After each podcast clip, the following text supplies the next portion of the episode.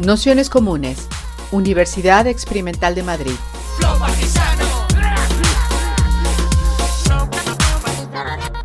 Toda la información en nuestro canal de Telegram Nociones Comunes o en nuestra web traficantes.net barra formación.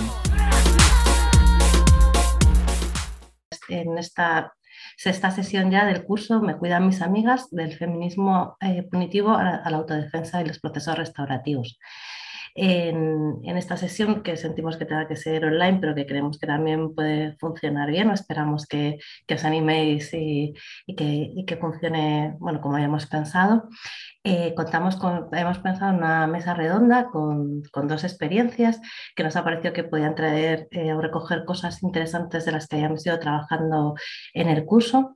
Por un lado tenemos a Alba y a Nora, que forman parte de AMAS, de la Asamblea de Afectadas por el Machismo y el Patriarcado de Manresa, eh, que forma parte también de otra red de, proyectos de, autoorganizados en, la ciudad de Manresa, de la, la SARSA, pero que en realidad es la, la red de estructuras populares y comunitarias.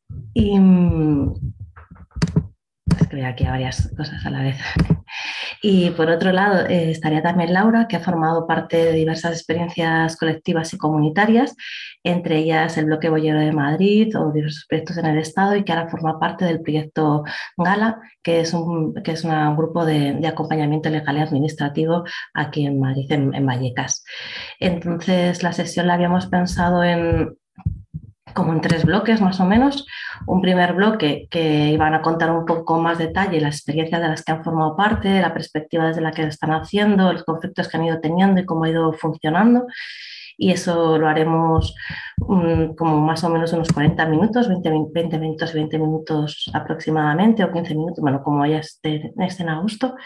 Y luego abriremos como dos bloques un poquillo más rápidos. Uno primero de aquellas cosas que hemos visto o que han visto que han funcionado y que creen que son importantes destacar, que muchas supongo que en cierta manera habrán salido antes, pero la idea es como, enfatizarlas y luego, bueno, pues entrar quizá en la parte esta más polémica de, cosas que no han funcionado o que, o que podría ser interesante hacer de otra manera y a partir de ahí abrir un debate en el que podamos participar un poco todas. Entonces, la idea es que empiece el AU y luego después, eh, bueno, pues como os he ido contando. Así que nada, pues si os parece, hacemos así y, nada, de cualquier cosa nos vamos también diciendo por el chat o lo que sea, ¿vale? muchísimas gracias a las tres y a todas en general por, haberos animado y, nada, gracias. ¿De Dasa?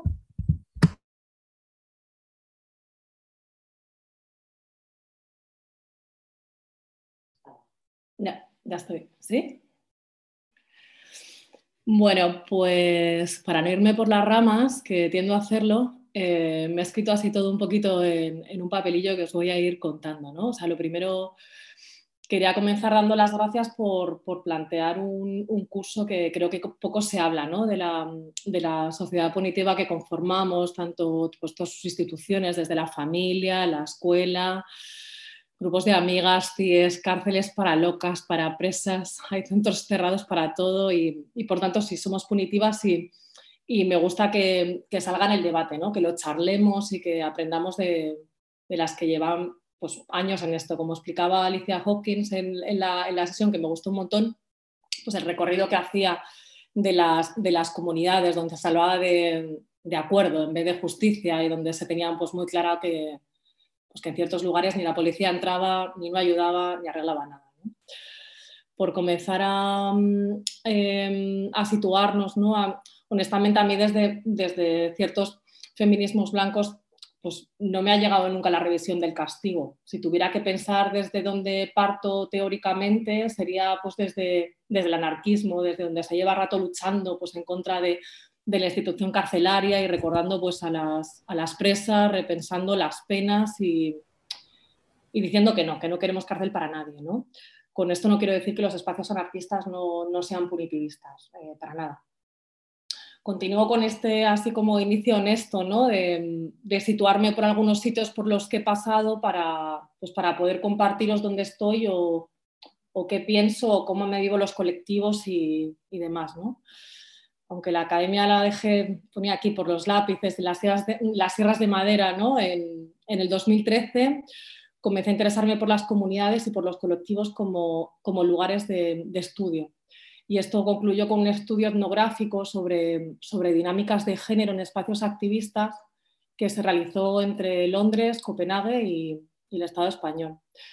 Voy a utilizar algunos datos en, para relacionarlo con el tema que nos ocupa, porque como que nunca lo he presentado aquí, no me interesa poner mucha energía en espacios mixtos, a no ser que, que me paguen y así sí que armo un taller, composite y toda la parafernalia, pero, pero no, en mi momento vital quiero construir con las mías y reparar entre las mías y para las mías también.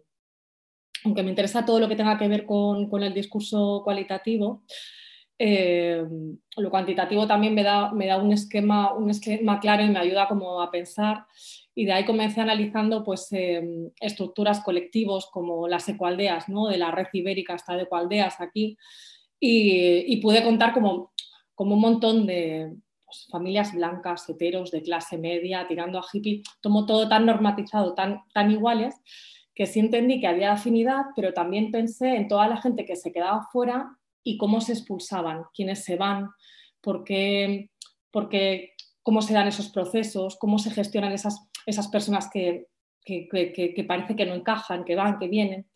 Y con alguna que otra mm, entrevista que, realicé, pues eh, escuchaba en los discursos gente que no cuadraba, que no encajaba, que desaparecía. Y esa gente en, en su mayoría eran pues tipas mujeres sin pareja y en su mayoría eran bolleras y también muchas, muchas tipas heteras que no tenían su, su pareja ¿no? y se iban. Eh, ahí no entré en ningún proceso de mediación analizando cómo estas, estas y demás. Eh, escuché también la ausencia de estos procesos o los intentos fallidos en muchas, en muchas ocasiones. Relatorías de, de comunidades quebradas también por parejas rotas o por gente que pues, tras años de muchas luchas conjuntas no podían mirarse a la cara, los silencios y sobre todo pues, proyectos que terminan no por falta de recursos, sino por, por conflictos interpersonales. Y, y, bueno, así, y no os preocupéis que luego uno así un poco todo, voy saltando así de experiencia en experiencia. Eh, eh, pues eh, llegué a un, a, a un, lugar donde sí que hubo mucho trabajo de mediación, que bueno, sobre el 2015, un pueblecito cercano de Londres, un, un, espacio que se llama Grow Heathrow, que es como un, un campo protesta ocupado, hermanado con, con, la SAD, que a lo mejor si la conocéis, que está en Francia. Este, es un, un, antiguo invernadero gigante ¿no? que, que, se ocupa para evitar la expansión de, de un aeropuerto, eh, del aeropuerto de Heathrow, y ahí vivían como, como 80 personas que para haceros una idea, pues estaba como clasificado entre pues, personas muy activistas, personas rebotadas de, de, muchos lugares y con adicciones varias y, y bueno, y hippies que, que, están en todas partes. Eh, en Grow Hydro había como un, un, un grupo de, de, trabajo ¿no? que se llamaba Wellbeing, que se llama trabajo de, de, procesos, nos encargamos del tema de procesos de mediación, de gestión de conflictos dentro de la comunidad, etcétera, pero que no resultaba. Y, y, no resultaba porque, pues no resultaba, eh, yo creo que porque la, respuesta de la comunidad en sí misma muchas veces era una respuesta lenta. Eh, por ejemplo, los miércoles se hacían reuniones de casa y participaban como en su mayoría, yo qué sé, como 60 personas que vivíamos allí, de donde 14 eran mujeres y el resto eran tipos. Eh, un poco así, si seguías un poco rascando de las, de las 14 mujeres, nueve estaban nueve no tenían pareja y, dos de ellas estaban viviendo con, sus, chiquis eh, como familia nuclear. Eh, si no cuadrabas, si no cuadrabas en esa estructura que estaba montada, te ibas. Te ibas. Si te agredían, también te ibas. La respuesta de la comunidad, como decía, era lenta. La expulsión por un tiempo determinado de la persona agresora se postergaba en el tiempo y esto pues desvanecía algo que me parece muy importante, que son las demandas de la persona agredida que necesita ser escuchada y eso no pasaba. Existía, así como una especie de camaradería, una, una comprensión entre pues, esto que yo llamo ¿no? como ¿no? que, que hacía que mucha peña al final nos, nos, fuéramos, nos fuéramos de allí. Eh, terminó este así como breve paso por Grow Heathrow, que, que, sí que creo que ha sido pues, a nivel, por ejemplo, del sur de Inglaterra, como un, espacio así comunitario, interesante, y donde se realizaron muchos procesos de mediación con, pues, con un par de citas así de, de, lo que eran espacios, espacios seguros. ¿no? Me acuerdo en una de las, de las entrevistas a uno de los tipos, eh, le pregunté sobre, sobre espacios seguros ¿no? y me, me, decía que Grow Hero en sí mismo era como un espacio seguro porque no entraba la policía. ¿no? Y sin embargo, le, cuando pregunté a una de las, una de las tipas que vivía por allí, me dijo, yo no me siento segura en ningún sitio, no me siento segura ni en mi casa porque todo el mundo sabe dónde vivo.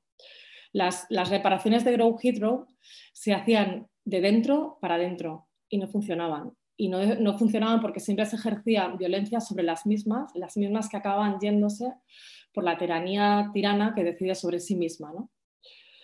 Eh, lanzándome un poco, ¿sabes? Y moviendo un poco el recorrido, de distintas pues, formas de hacer, eh, pues, eh, pues aparezco como en, en, Copenhague, que es un, un, lugar bueno, pues donde, donde, donde he vivido durante varios años y la forma de gestionar lo colectivo me ha interesado bastante, porque, porque se ha alejado como mucho de lo, de, lo que, de lo que he vivido aquí también, de lo que he vivido en Madrid mismo. Y sobre todo porque la parte de la convivencia, la parte de la comuna, la parte del discurso de, de puertas para adentro se mediaba y se facilitaba, que me parecía interesante. ¿no? Em, no te ibas, aunque decidieras irte, pero las comunas en los proyectos existía como este hábito de, de, tener la figura o, de, o de, recaudar pasta, por ejemplo, para un colectivo, para que nos hiciera una facilitación o una mediación que nos ayudara a reparar. Y eso es algo que a veces aquí como que, que echo, de menos. Esta cultura de procesos eh, restaurativos mm, sí, que, sí que la encontraba y creo que son importantes como, como tenerlos, tenerlos en cuenta. Y se hacen no desde la institucionalización y desde el rol, del rol de experta ¿no? que viene y te, ayuda, sino desde la necesidad de gestionar conflictos con el fin, con el fin de hacer más sostenibles nuestros, nuestros propios eh, proyectos. Cuando yo regresé, bueno, estoy haciendo aquí un este porta mi vida, ¿no? Cuando regresé a Madrid como hace, hace unos años, eh, sí, también empecé a, participar en el espacio boyero y de pronto me vi en una asamblea donde se hablaba así como del, del veto, con la rabia esta con la que se habla cuando, pues, cuando nos tocan a alguien que queremos, ¿no? Eh, mucha rabia, mucho acumulado, muchas amenazas, mucho, esta ya no entra.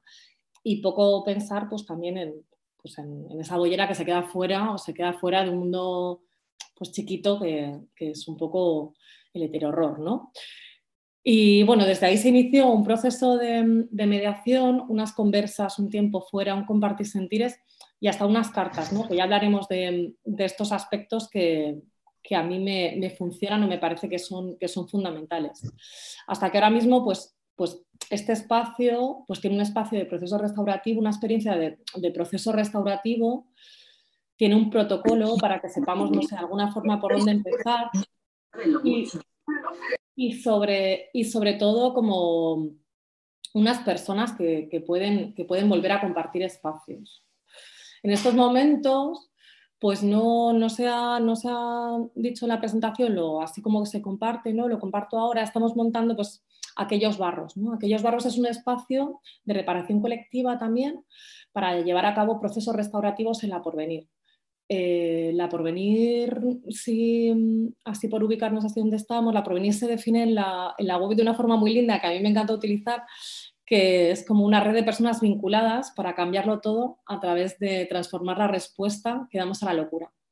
Estamos abriendo como un espacio para escuchar las, las demandas de reparación de personas que sufren las violencias de instituciones punitivistas, en, estos casos de, centros de salud mental. Tras habitar un espacio como, pues como la porvenir, caemos en la necesidad de, de generar un espacio para, para charlarnos, para escucharnos, para reparar, porque cada vez había como, como más dolores que se incrustaban y que se incrustan y hace que, pues, que personas no podamos compartir asamblea o que la agresión sufrida en el último ingreso no sea reparada por nadie. Y bueno, este proceso surge, surge de ahí, ¿no? de la necesidad de reparar en los que la persona necesite y, y, también sabiendo que existe la confianza de que, desde que, formamos un equipo en el que no le vamos a poner límites a reparación, ¿no? Y creo que, bueno, así os hago así, os he hecho así como un recorrido, ¿no? De distintos lugares y desde donde habito ahora mismo. O sea, creo que, no sé, bueno, sí, yo creo que me quedo aquí.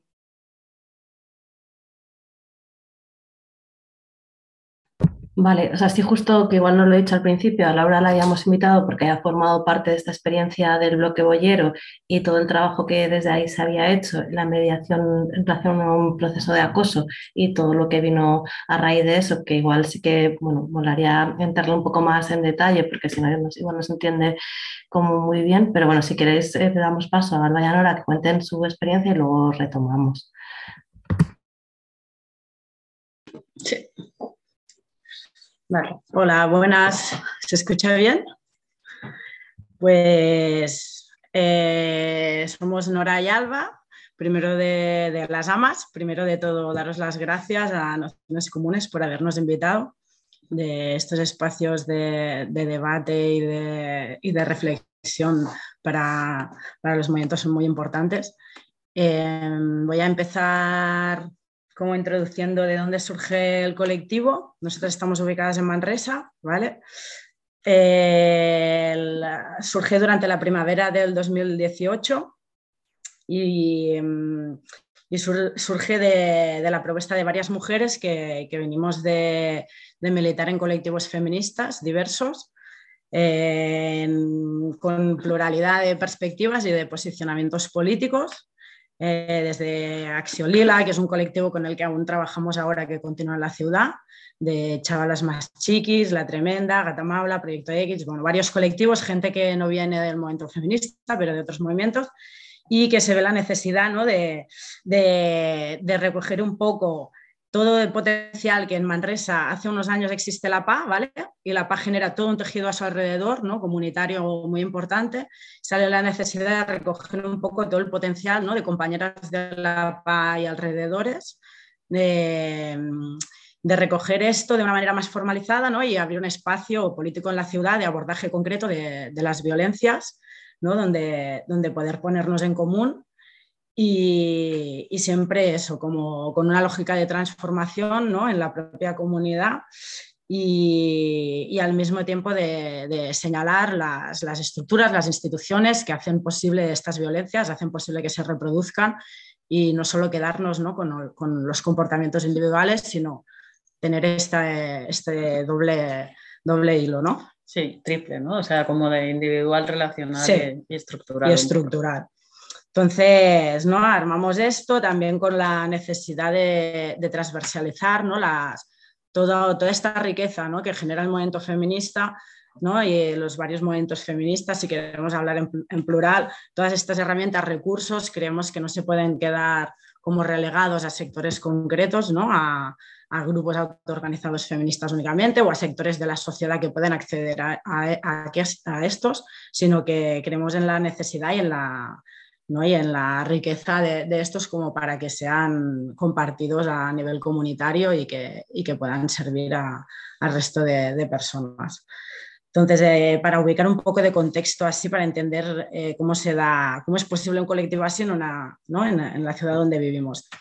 Eh, nacemos esto en primavera de 2018, ¿no? auge feminista, ¿no? lo recordamos, hay en un momento de, ¿no? de mucha movilización eh, de las veces donde los feminismos eh, adquieren ¿no? la capacidad de marcar agenda, ¿no? marcar agenda política y en un momento donde también empiezan ¿no? como a, a muchos debates ¿no? dentro de, los movimientos feministas. Eh, el contexto más local, voy a explicar rápidamente. ¿no? De, sí, solo, apuntar que es, importante, o sea, que no lo hacemos solo para ubicar Manresa, que no es una ciudad especialmente importante en el mundo, sino porque, o sea, nosotras en ese momento y en ese contexto vemos que tiene sentido organizarnos así, ¿no? Y no de otra manera. Sí, sí, es importante entender el contexto para entender la forma como nos organizamos, ¿vale? Eh, es una ciudad de 78.000 habitantes, ¿no? Eh, con un porcentaje de vivienda vacía muy elevado. ¿no? Es de las ciudades de Cataluña con el porcentaje más alto de vivienda vacía. Entonces, en el momento que hay un problema habitacional muy fuerte en el momento en que, se forma la PA y empieza a actuar la PA. Eh, los compañeros y compañeras consiguen realmente articular una movilización muy fuerte a la ciudad, un, contrapoder realmente en la ciudad ¿no? y, y, una comunidad política que va creciendo ¿no? un tejido social muy fuerte que va creciendo hasta día de hoy, sumando hasta día de hoy centenares de personas. Bueno, yo creo que por la PA han pasado miles, ¿no? Pero que siempre hay centenares alrededor de la PA que son... Muy, ¿no? También como muy, muy centrado en, la, en el barrio viejo, ¿no? Mm, aquí hay una particularidad que, ¿no? que la zona antigua de aquí aún no está del todo copada ¿no? Y, no han conseguido expulsarnos ¿no? a, todos los proyectos militantes y a todos de sectores, ¿no? de los sectores más precarizados más excluidos de, la ciudad y nos mantenemos aquí en el centro. Entonces, estamos muy recogidos aquí, hay un cotidiano muy, muy importante. Tú vas por la calle y te encuentras siempre a, a compañeros y a compañeras, ¿no? Para que se entienda que hay un día a día como muy vivo. Entonces, la eh, hasta el día de hoy tiene ocupados ocho bloques.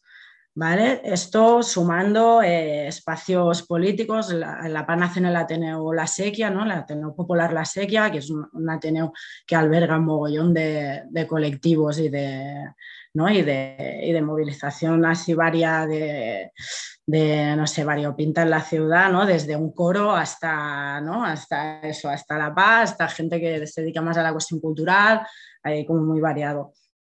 ¿no? Y por eso por ahí pasa mucha gente a la vez.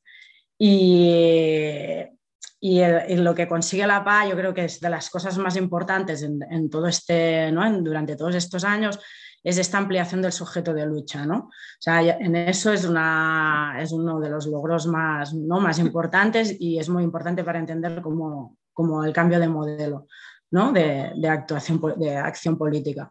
El, esta ampliación de sujeto eh, realmente rompe con, muros que teníamos hasta el momento a nivel de articulación política y en la PA hay una variedad muy grande de, origen, ¿no? de, sitio de, origen, una variedad muy grande a nivel intergeneracional, una variedad muy grande a nivel de, condiciones materiales. Entonces, esto es un factor importante para entenderlo. Ah, también de contexto local, eh, las AMAS estamos articuladas dentro de, como comentaba Almo antes, de la charcha de estructuras populares y comunitarias. Esto se da hace un año y medio o así, ¿no? Empieza. Como, así, como cosa formal de articulación, o sea, más de red. Previamente los colectivos van surgiendo, ¿no? cuando nosotras nacemos está la PA y la Esculeta Popular, eh, nacemos las AMAS eh, y van naciendo todo de colectivos, otras escuelas, escuela de jóvenes, ¿no? Alcoa, que es de, ¿no? de chavales no acompañados, escuela de mujeres Soror, eh, la escuela de formación política, que es una escuela para formar, ¿no? para compartir conocimientos y recursos en el sí de la comunidad ¿no? y para formar nuevos liderajes, para hacer talleres de oratoria, para entender qué significa el capitalismo en nuestras carnes, yo qué sé, etcétera.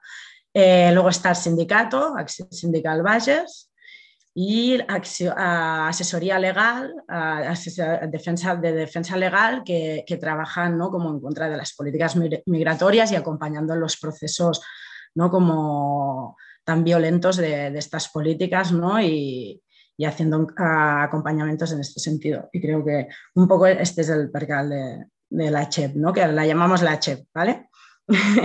para ellos más rápidos que el nombre es largo. Entonces, eh, formalizar esta, esta red implica en que dejamos de sectorizar las luchas ¿no? al nivel en que igual se daban antes y, empezamos a trabajar de, de, manera muy imbrincada. O sea, no es solo estar bajo unas mismas siglas, sino que esto nos implica que eh, entendemos que nuestras realidades, las violencias que sufrimos o las desigualdades que sufrimos, las discriminaciones que sufrimos, todos estos malestares ¿no? que generan ah, estos sistemas de opresión, eh, coexisten y nos llevan a sitios diferentes dependiendo de, ¿no? de los condicionantes. Entonces, eh, por ejemplo, en AMAS estamos tirando campañas conjuntas con el sindicato, ¿no? El tema de la división sexual del trabajo tiene mucho que ver con las violencias. Entonces, estamos ahora tirando movidas de, de trabajadoras del hogar.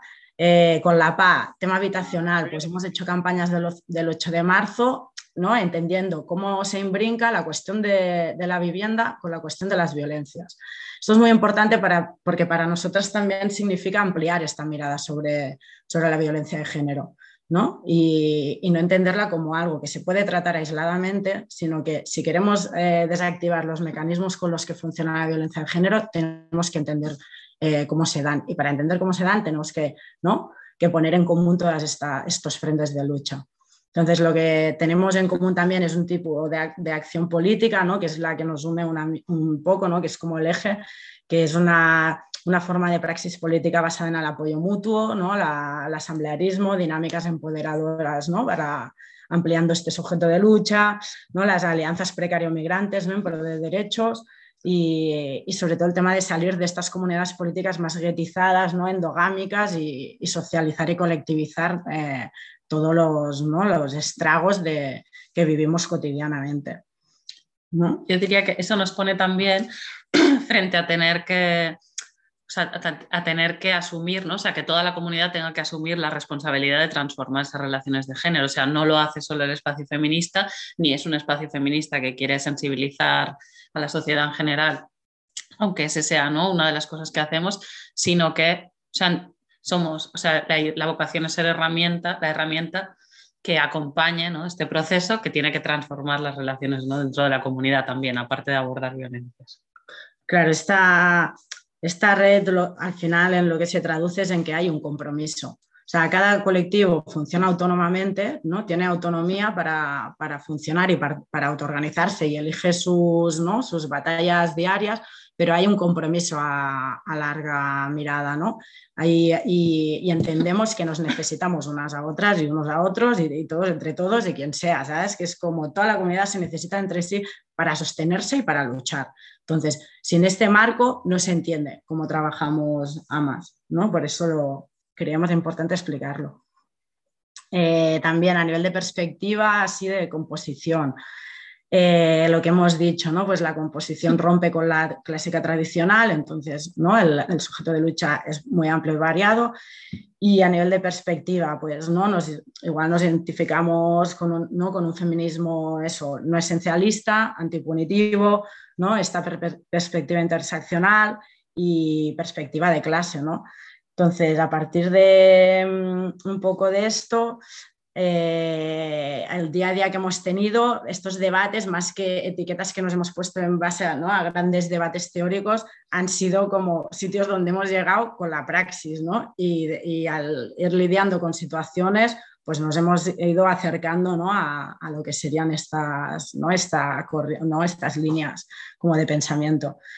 Otra cosa importante que, que, nos, que nos ha permitido ¿no? Eh, crear como funcionar como colectivo, eh, es el tema de compañeras y compañeros ¿no? que nos han, nos han echado un cable, gente que trabaja en, profesiones relacionadas, ya sea, por ejemplo, una colega psicóloga ¿no? que nos echó un cable con temas de salud mental, eh, unas compañeras que trabajan en el circuito de violencias, ¿no? Eh, que estaban en una, en una casa de, de acogida que nos, nos, traspasaron, ¿no? nos compartieron información de cómo es el funcionamiento del circuito, eh, consejos sobre acompañamiento, etcétera, etcétera. ¿no? Todas, como para dar valor también, poner en valor esto, eh, estos conocimientos de la gente más a nivel profesional mezcladas con todos los conocimientos de nuestras compañeras y, nuestros propios, ¿no? de, propias vivencias ¿no? Eh, de violencias eh, acumulados que no tenían un espacio igual donde, ¿no? donde ser colectivizados y, donde, ¿no? y donde, en el que compartirlos, un potencial muy bestia que a la que se ha abierto el espacio no ha tenido un sitio donde, ¿no? donde brillar y donde coger sentido, ¿no? todos estos malos tragos ¿no? de golpe se convierten en, ¿no? en algo en aprendizaje. en aprendizaje. Exacto. Y todo esto con, ¿no? con unas posiciones políticas, con unos planteamientos políticos y unos objetivos nos ha permitido ¿no? como, como, como llegar a, ¿no? a fortalecer y a consolidar el colectivo. Al inicio, para explicar rápidamente así, ¿no? que me estoy pasando ya de tiempo, que la trayectoria, al principio empezamos a, con asambleas muy grandes, eh, rollo a cascoporro, las compas llegaban, nos explicaban la movida, entre todas, yo sé que si vas a comisaria ahora, no sé qué, la otra tal, no sé cuántos que a veces con los críos delante, ¿no? Esto ya lo hablaremos en errores y, ¿no? y aciertos, pero fuimos aprendiendo ¿no? sobre la marcha y eh, durante estos años, una de las movidas donde nos hemos ido, hemos ido como evolucionando, yo creo, ha sido con el tema de los acompañamientos. Entonces, ahora tenemos una, una, parte de acogida separada de la Asamblea Grande, ¿no? ha ganado calidad la acogida. Hemos estado elaborando un protocolo sobre acompañamientos para ir puliendo ¿no? y, y hacer de más calidad estos acompañamientos. ¿no? Es, importante, después lo podemos hablar también en estos acompañamientos, hemos visto, por ejemplo, súper claramente eh, el tema de la autonomía. Eh, fortalecer la autonomía de la compa es de las cosas más importantes cuando estás acompañando en cuestiones de violencia. La propia, muchas veces, eh, ¿no? las compañeras ya están en una situación como muy de, sí, de mucho aislamiento, mucha dependencia, mucha, ¿no? Sí, y eh, fomentar esta autonomía, pues es algo que hemos visto que tiene que estar presente, ¿no? En, en todo el proceso. Cosas así que en el día a día em, ¿no? y, con, y con consejos de compañeras, pues hemos ido avanzando en ese sentido. Eh, el protocolo, la idea es colgarlo en breves, así que ¿no? que sea para compartir públicamente y, para reelaborar y para perfeccionar y añadir cosas y quitarse hace falta y como que sea algo un poco móvil. Vivo, exacto. Y otra cosa de que durante este tiempo nos ha hecho reconfigurar ahora eh, objetivos ha sido, por ejemplo, el tema de al separar estos estas acogidas, el espacio que antes era muy vivo a nivel de colectividad pierde, ¿no? ha ido en detrimento. Entonces nos hemos quedado, esto lo hablamos también en, errores ¿no? después, pero hemos quedado un grupo, por ejemplo, ¿no? más reducido y no, y no tan variado a nivel de perfil. Entonces hemos visto que a nivel de militancia necesitamos que, que, no haya un solo espacio de decisión y que tenemos que abrir espacios de, militancia y de, participación política que sean diferentes a los que estamos acostumbradas cuatro.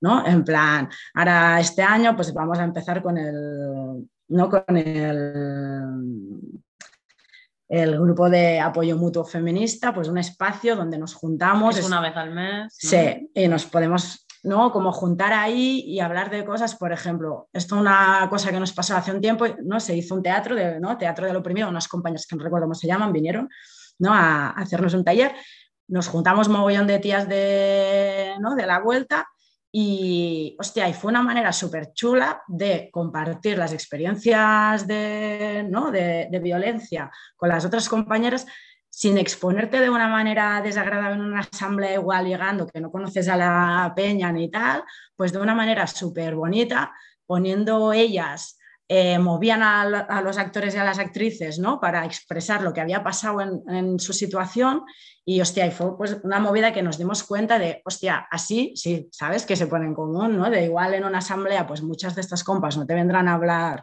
ahí, pero aquí sí que expresan ¿no? la movida, entonces fue como, vale, reconfiguremos los espacios de, ¿no? de militancia. Y, y, el otro, una, la otra cosa que hemos abierto este año es lo que comentamos, de, ¿no? espacio de autoorganización para trabajadoras del, del, hogar y de los cuidados, porque es algo que cruza de manera muy bestia la mayoría de, las de nuestras compas y, y también en esta evolución de cómo vemos la violencia nos ha hecho dar cuenta de que a veces nosotras nos pensamos que, yo qué sé, que una situación de violencia sexual es lo peor que le puede pasar ¿no? a una compañera y resulta que está viviendo muy bien de, de violencias en otros sentidos que, que, le están preocupando igual o más que la, que la cosa en la que nosotras nos hemos fijado. Entonces, esto es importante también no homogenizar las experiencias de, ¿no? de, de todas nosotras y entender en qué contextos se dan. Y no sé, un poco, ¿no? Luego ya, Luego ya entramos. Genial, pues muchísimas gracias. Eh, pues le damos como a la parte, si queréis, como decir, de, experiencias de aciertos, ¿no? De cosas que habéis visto como importantes destacar en las prácticas de mediación, restauración que habéis puesto en práctica.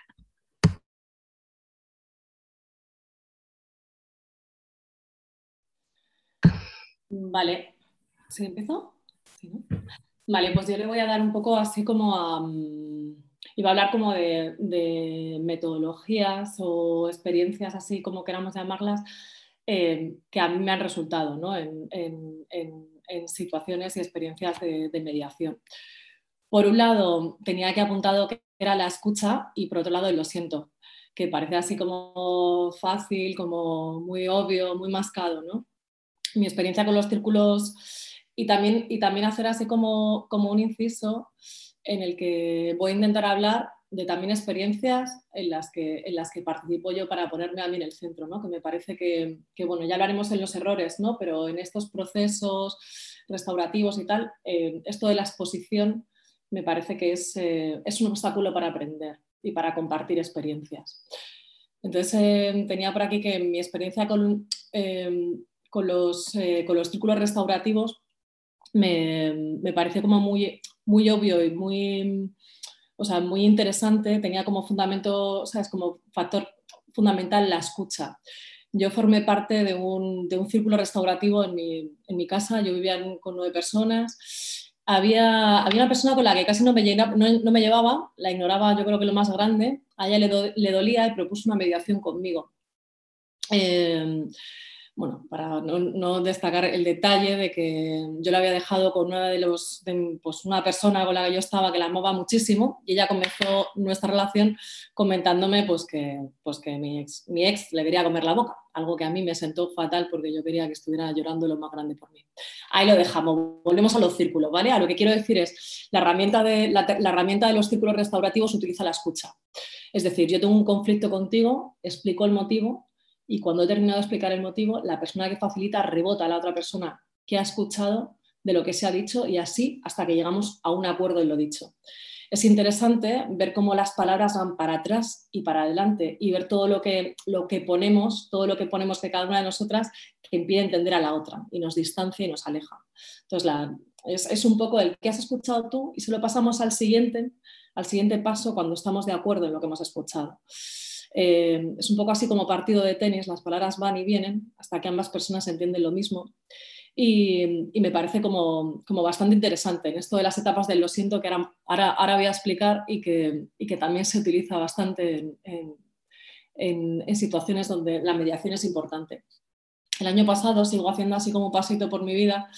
Estuve trabajando como, como tutora en un, en un grupo de, de, de chiquis de nueve años en un cole público aquí de Madrid. Y una de las primeras cosas que aprendimos fue lo que llamamos las tres partes del lo siento. ¿no? Estaba la primera, que, consistía en explicar el motivo. Y para explicar el motivo había que escucharse enlazando con, esto anterior que os acabo de contar. Es decir, siento haberte dado una patada. La segunda parte era un compromiso de no, de no repetición. ¿no? no voy a volver a hacer esto, hay una garantía. Y la tercera es una reparación que se iniciaba con la pregunta de, oye, ¿qué puedo hacer para que te sientas mejor?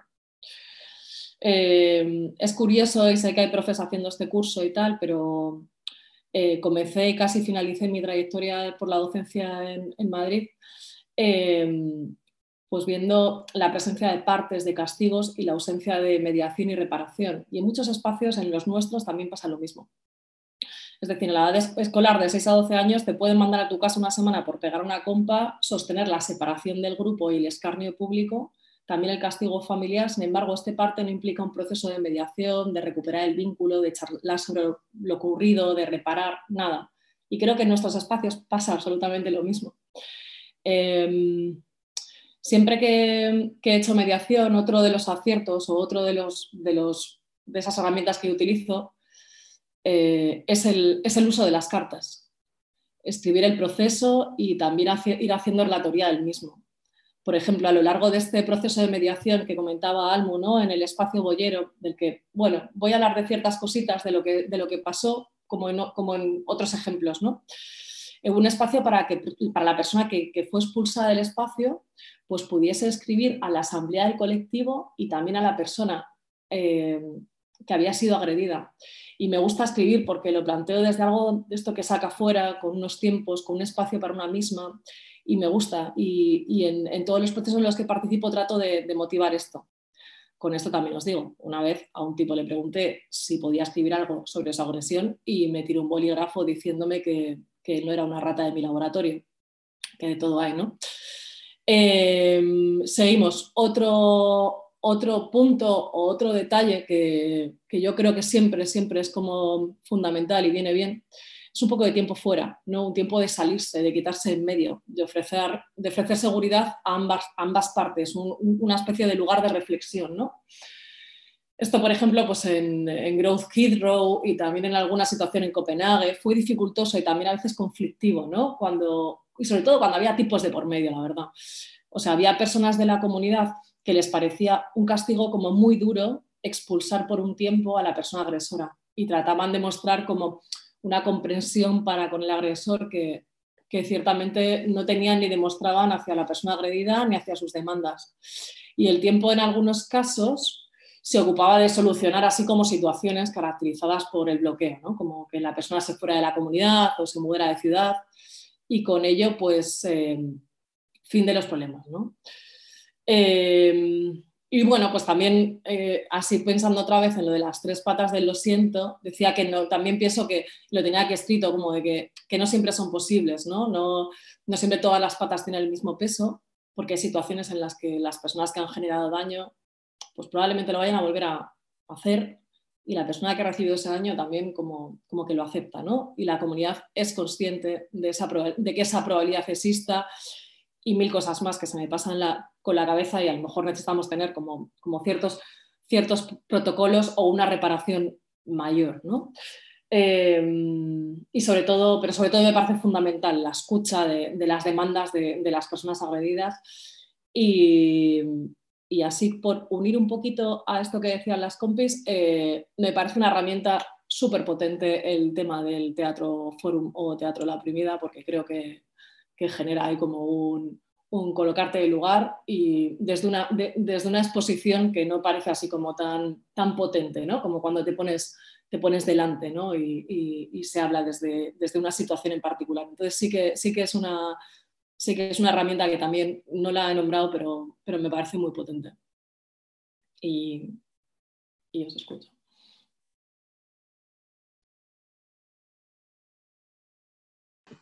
Vale. Mm, bueno, o sea, yo tengo más, digamos, esta, este cometido de, introducir más la cuestión de un poco de las reflexiones que hemos ido haciendo, ¿no? de, los, de los errores y, y de los aciertos que hemos ido identificando en estos años. El primero ya lo ha introducido un poco Alba, que es eh, hasta qué punto nos ha hecho crecer y aprender el formar parte de, esa estructura popular y comunitaria y de partir desde ese, desde ese punto por ejemplo, pues a la hora de establecer alianzas que, fueran, que tuvieran un impacto material y que, por ejemplo, pues mejoraran la vida de, la, ¿no? de personas concretas a la vez que, que atacaban lo estructural ¿no? y, que, intentaban transformar esas relaciones. Pues, en el caso de Ami, ¿no? que como decía, pues es una compañera que, tiene, que es una compañera trabajadora del hogar. Eh, que por una parte tiene una cuestión de emergencia habitacional, por otra, ¿no? una cuestión de racismo y, y desamparo en este sentido de la cual se están aprovechando, ¿no? Y por otra parte, pues la, toda la cuestión de género de los cuidados y cómo se aborda desde diferentes frentes y eso hace que lleguemos a mucha más gente, ¿no? Que, que haya mucho más apoyo o como este caso, pues otros o, por ejemplo, el hecho de que parte de nuestro cometido es intervenir en los bloques de la PA, ¿no? Cuando hay cuestiones de violencia en los bloques de la PA, que es pues habitual, pues porque al final es gente, pues como decía Alba, con orígenes eh, muy distintos, con maneras de funcionar muy distintas, pero también con bagajes ¿no? o sea, de, aprendizaje y de, y de ¿cómo se dice? Socialización muy distintos, ¿no? O sea, como con herramientas muy diferentes para gestionar los conflictos de pareja, por ejemplo, que no siempre son pura violencia, pero sí que no. Entonces, te, ahí hay todo un, un abanico de cosas pasando obviamente también por las situaciones de pura violencia que hay que abordar, entonces pues ese es uno de nuestros cometidos, ¿no? el, el querer intervenir ahí eh, y bueno, pues ahí eh, obviamente han salido toda una serie de aprendizajes desde pues que no, no todas las personas o comunidades tienen los mismos códigos o el mismo acceso al circuito, ¿no? etcétera. Todo ese tipo de cosas y luego pues, eh, pues como en base a también em, una, nos ha llevado a una revisión constante que creemos que es un acierto, una revisión constante de nuestras estrategias, de nuestros límites, de los límites de los acompañamientos, de qué estamos dispuestas a asumir y qué no. ¿no? A cómo complejizar esas situaciones de violencia, eh, no, abordarlas solo ¿no? desde el individual, sino ver qué factores están ahí operando, porque a veces, por ejemplo, no podemos intervenir en una situación, o sea, en la situación en sí de violencia de género, porque hay otros factores eh, que lo están atravesando, que, van primero, por ejemplo, si hay una situación de emergencia habitacional, si la persona no se está pudiendo separar porque hay una cuestión de papeles, o si primero tiene que hacer una reagrupación familiar antes de poder denunciar, sí, ¿no? O sea, toda una serie de, cuestiones que hay que abordar y que escapan de lo que es puramente la relación de violencia. Hasta pues llegar a, a cómo cómo intervenir en esas situaciones, cómo no sobrerelatar y añadir culpabilidad ¿no? a la persona, bueno, todas, todas esas cuestiones que, como decía Alba, hemos plasmado en un protocolo. Ah, luego, pues, eh, cómo, cómo, hacer que las trayectorias y las dinámicas de cada una eh, enriquezcan al colectivo, pues porque nosotras podemos tener una visión muy clara de las cosas, pero sabemos que hay compas que no están, que no están en el día a día del colectivo, pero están en esa red ¿no? que, la, que, lo, que lo envuelve y que le da que le da su valor y a la cual se quiere llegar con este tipo de otros espacios ¿no? que, que, se quieren ir creando, como esas personas en su día a día están acompañando violencias y ellas mismas han pasado por situaciones de violencia muy heavy. ¿no? Entonces, pues cómo volcar esos aprendizajes y generar espacios para poder hacerlo. Para nosotras ha sido un acierto y además ha dado valor, o sea, en un momento en el que además se está tecnificando bastante esta cuestión, ¿no? Donde parece que solo las profesionales pueden tener, eh, valor a la hora de hacer estas cosas y que incluso hay gente que sostiene ese discurso de que hay que ser profesional para gestionar estas situaciones, cómo dar valor a esas herramientas y a esas experiencias que, sin quitar que nosotras necesitamos, por ejemplo, tener relación con personas profesionales, tenemos pues psicólogas alrededor del colectivo, necesitamos acceder al circuito de violencias y especialmente a los servicios de atención, que es la parte que por lo menos aquí es menos revictimizadora porque hay recursos que no tenemos, no podemos hacer desaparecer a una persona ¿no? en una situación de emergencia, etcétera. Ah, pues como, todo eso, ¿no? O como que podemos aportar y que no, y, creo que también es un acierto el haber encontrado nuestros límites en eso, ¿no? Pues, por ejemplo, una de las ideas que surgió al inicio del colectivo es generar un albergue. Y eso tenía muchísimas limitaciones, porque nos dedicábamos además al principio casi a rescatar ¿no? a personas que estaban en esa situación y nosotras no podíamos asumir lo que supone eso porque no, pues porque cuando tú acompañas a una persona en esta situación para que sea autónoma, eso no es inmediato, no son tres o cuatro días, ¿no? O sea, es pues como toda esa situación. Eh, aparte, aparte que en un sitio tan pequeño la puedes exponer, o sea, un albergue tiene que ser, no sé, tiene que ser, ¿cómo les digo? Eh, privado, o sea, no se tiene que saber dónde está ni, ni, tener acceso a él. Aquí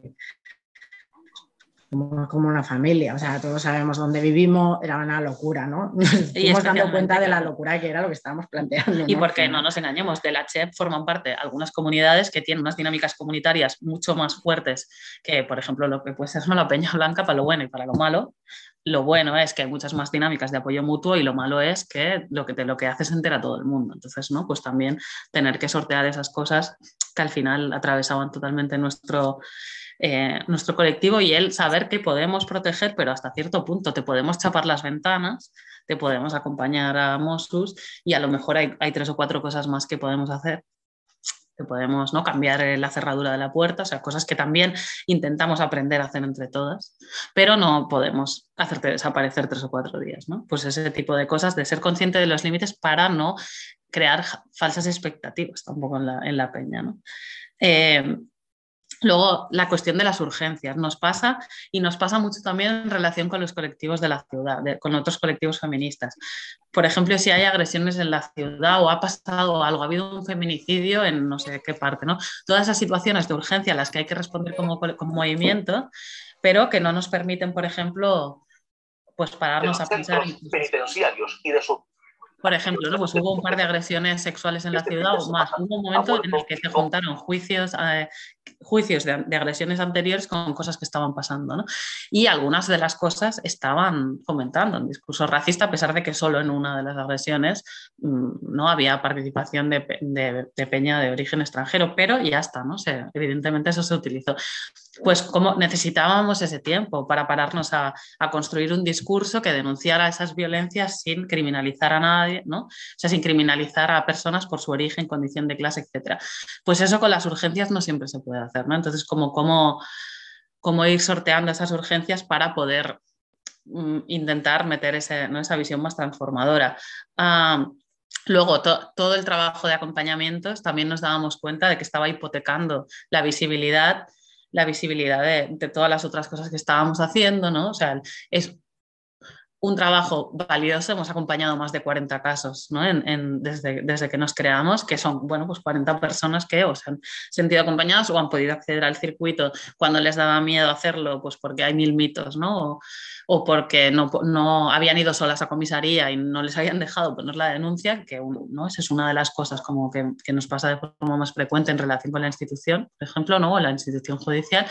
Bueno, pues son 40 personas que han podido ser acompañadas en este sentido pero eh, eso ha sido a costa de mm, hipotecar mucha, ¿no? mucha fuerza, muchos esfuerzos del colectivo y que luego para la acción política ¿no? y transformadora pues que quedasen menos. ¿no? Entonces, ¿cómo dar su lugar a eso? ¿no? Eso para, no es que sea un error, porque al final pues es más gente que ha podido ser acompañada, pero sí que consideramos un acierto el, haber podido o el, de intentar darle su lugar, ¿no?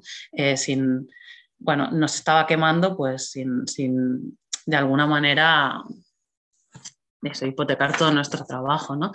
Luego, la cuestión eso de la falta de recursos, ¿no? de la relación con el circuito, con la institución, no siempre es fácil. Nos han, bueno, pues también, yo qué sé, ¿no? nos, han, nos han puesto en situaciones a veces que no son fáciles o pues a veces hemos tenido que hacer denuncias públicas de la violencia institucional dentro del circuito o suplir ¿no? de alguna manera las, sus carencias, denunciarlas, etcétera. Bueno, pues esa relación un poco dual con la institución también, eh, la cuestión de la salud mental, o sea, la cuestión de la salud mental es una cosa que atraviesa los consumos también, ¿eh? la psiquiatrización y, ¿no? y otros consumos también de la gente cuando está en situación de violencia, ¿no? de cómo, cómo, les abocan pues eso, a la cicatrización, a la, a la toma de medicación que, ¿no? que, las, que las ponen en determinadas situaciones o estados, ¿no?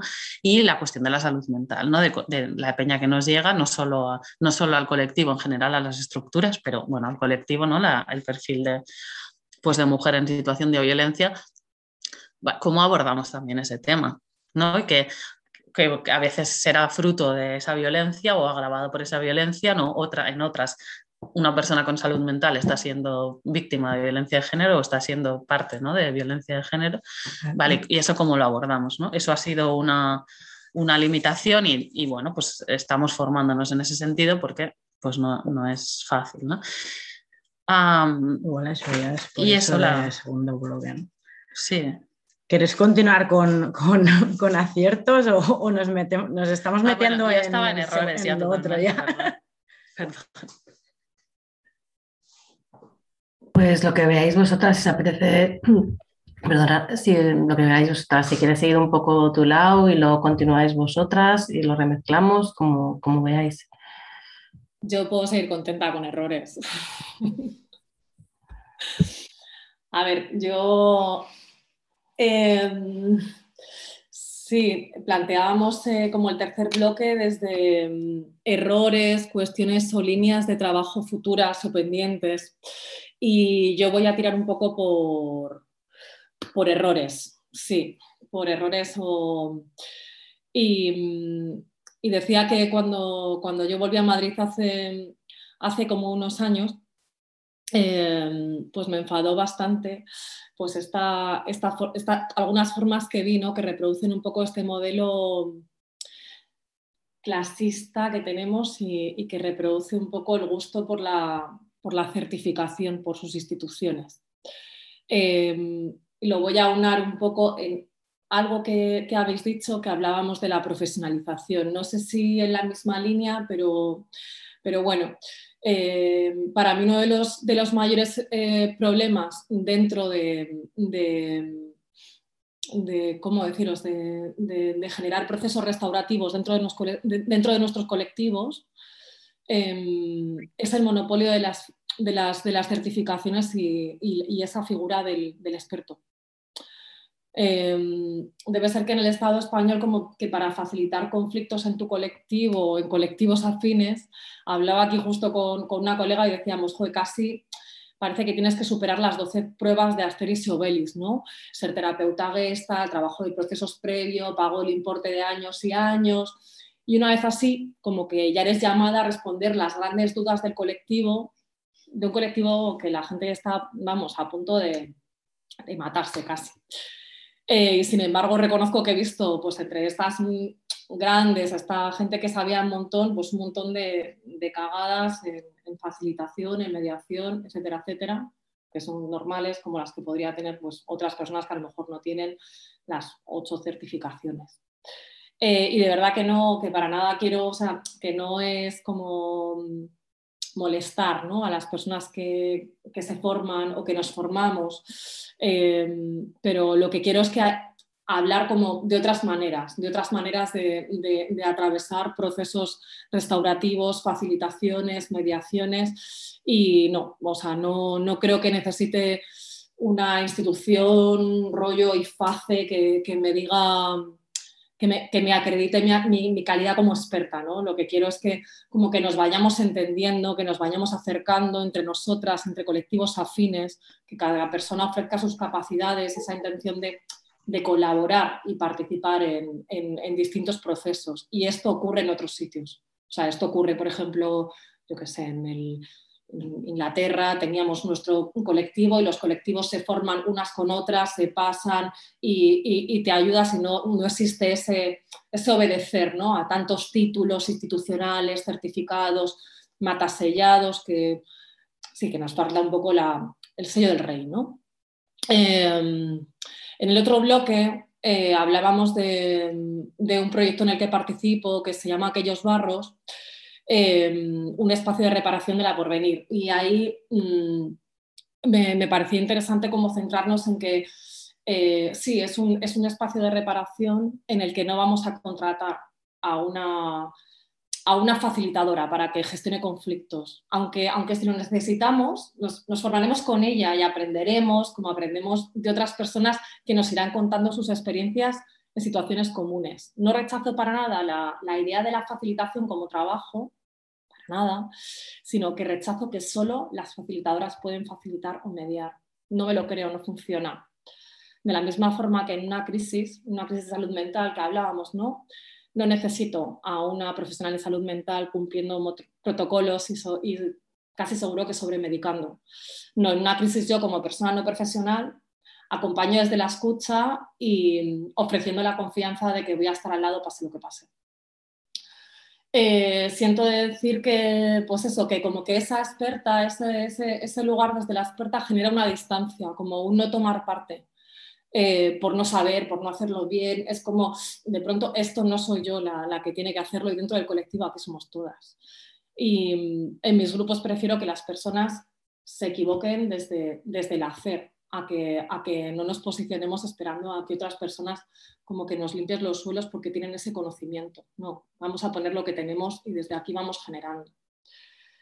Eh, el segundo aspecto que, que, tenía por aquí, que deberíamos tener, sí, que deberíamos como tener en, en, cabeza en procesos restaurativos, y estoy pensando en muchos proyectos políticos, desde una casa proyecto a una COPE o a un grupo de acción directa, y ahí hablaba de errores, ¿no? Es como, o de, o de, o de warnings, ¿no? A tener en cabeza, ¿no? Es nuestro compromiso sostenido en el tiempo. Eh, una persona muy querida se pondría las manos en la cabeza y diría algo así como, ojo, es que no nos lo creemos. Un proyecto, un vínculo con alguien, nuestra participación implica siempre saber que la aventura de trabajar juntas va unida al conflicto y que tenemos que creernos que la vinculación también va unida al tiempo. Y siguiendo esta estela, lo que quiero decir es que los procesos restaurativos implican tiempo. O sea, tiempo. implican, eh, no son tan rápidos. No es llegar a acompañar a no sé quién, a no sé dónde. No. Eh, a una institución, sea, sea cual fuere. Eh, y a veces lo olvidamos y, es importante que la comunidad sepa eh, que, quiere invertir ese tiempo. Porque, pues, por ejemplo, un caso, de, un caso de violación mismo que, en el que yo no estuve, no participé, pero implicó como tres años y pico de una comunidad dentro de ese proceso.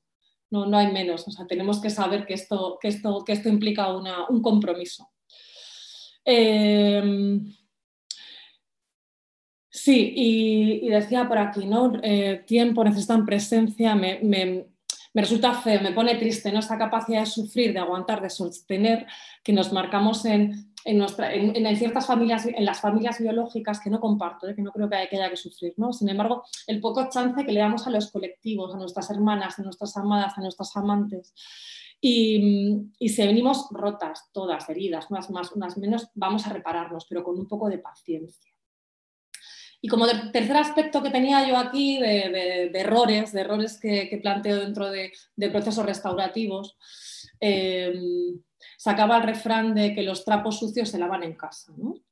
Eh, tiramos mucho de pandillismos, de bloqueos en lugares, de terapias individuales donde nos mostramos vulnerables y somos capaces de exponer los traumas más traumáticos o los errores más garrafales. ¿no?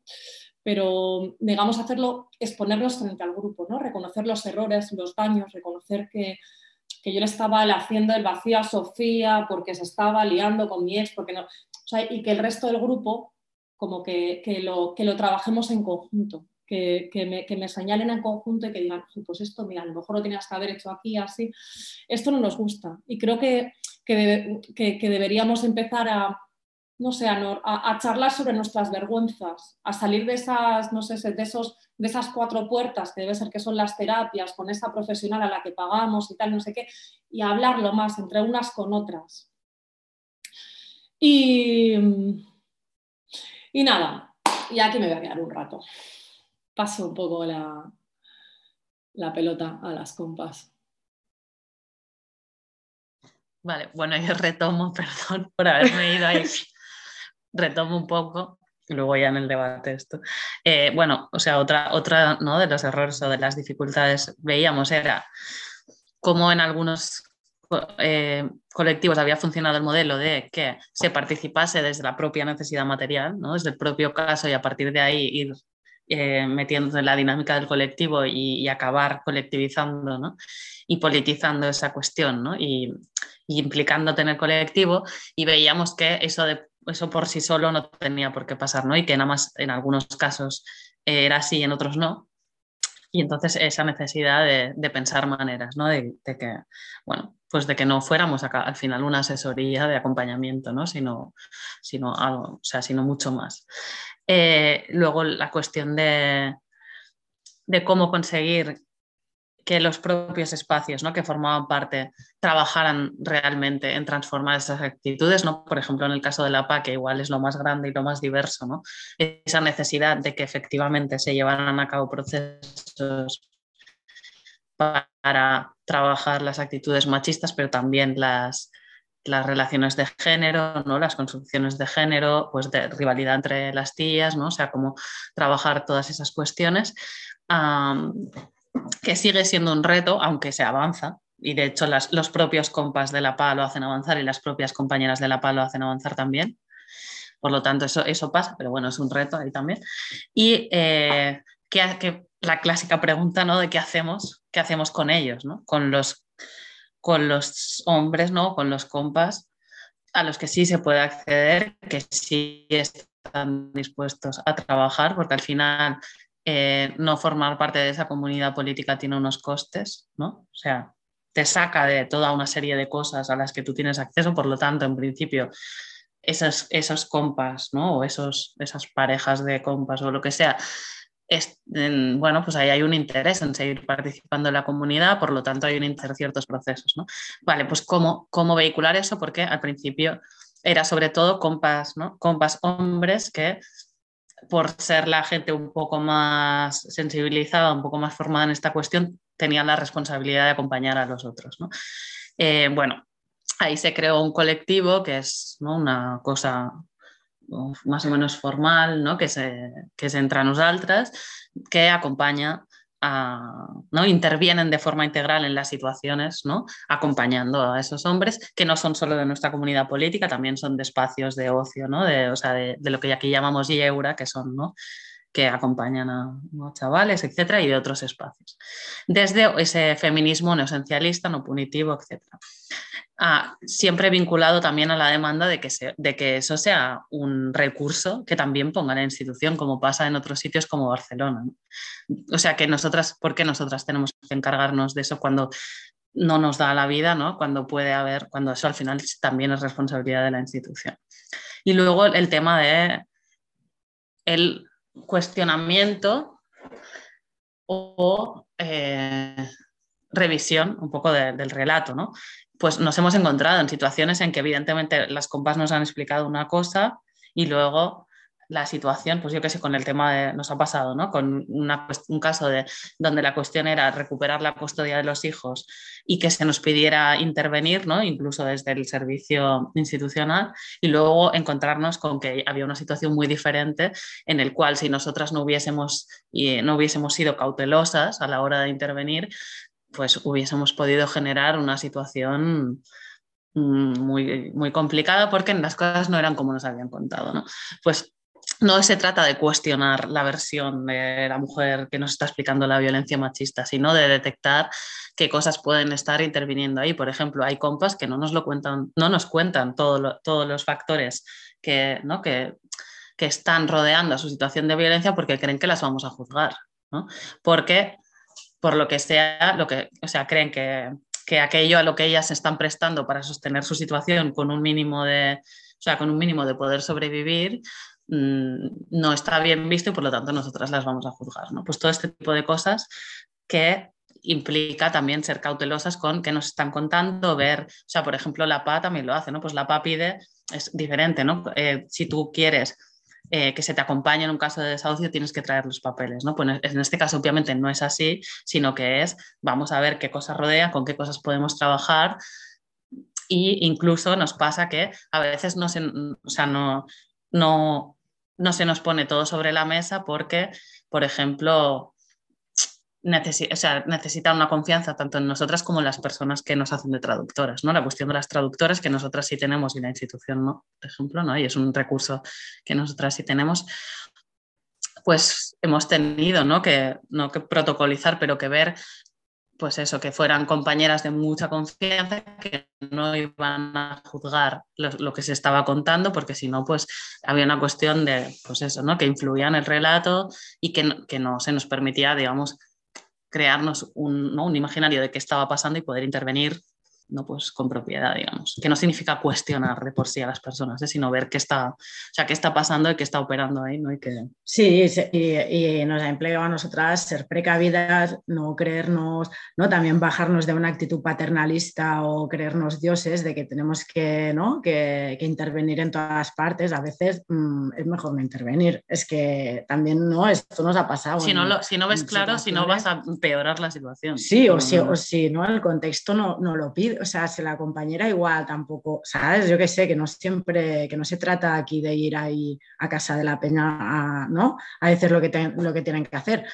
¿no? Que, con eso también nos ha bajado, ¿no? nos ha puesto a nuestro sitio de, bueno, de situaciones pues eh, ser precavidas, ser precavidas y entender qué necesidades hay ahí, o sea, y no poner nosotras el rango de necesidades, ¿no? que esto también, aparte del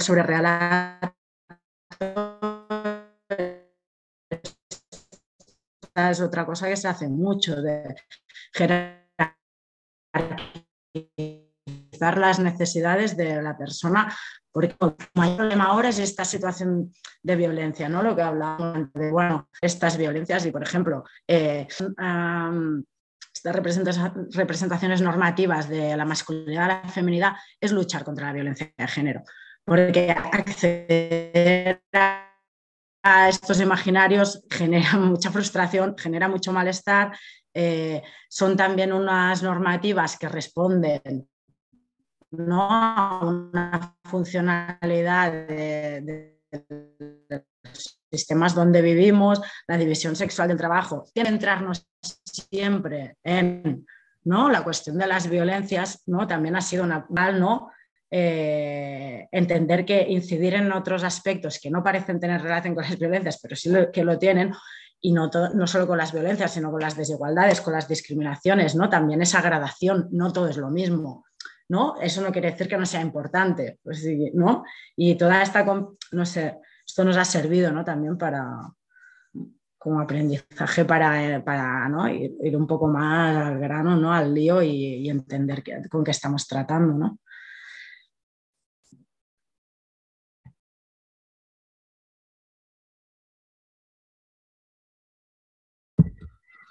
Vale, pues un poco hasta aquí es lo que habíamos como medio preparado, pero yo creo que o sea, podemos abrir ahora como un turno de reflexiones, preguntas, cosas que se nos hayan ido quedando, porque yo creo que también es un poco difícil, yo puedo conocer así algunas, como hacerse la idea de todo el curro que, que hay por detrás. Entonces, no sé si queréis que empecemos como el diálogo aquí, os tengo un par de preguntas preparadas.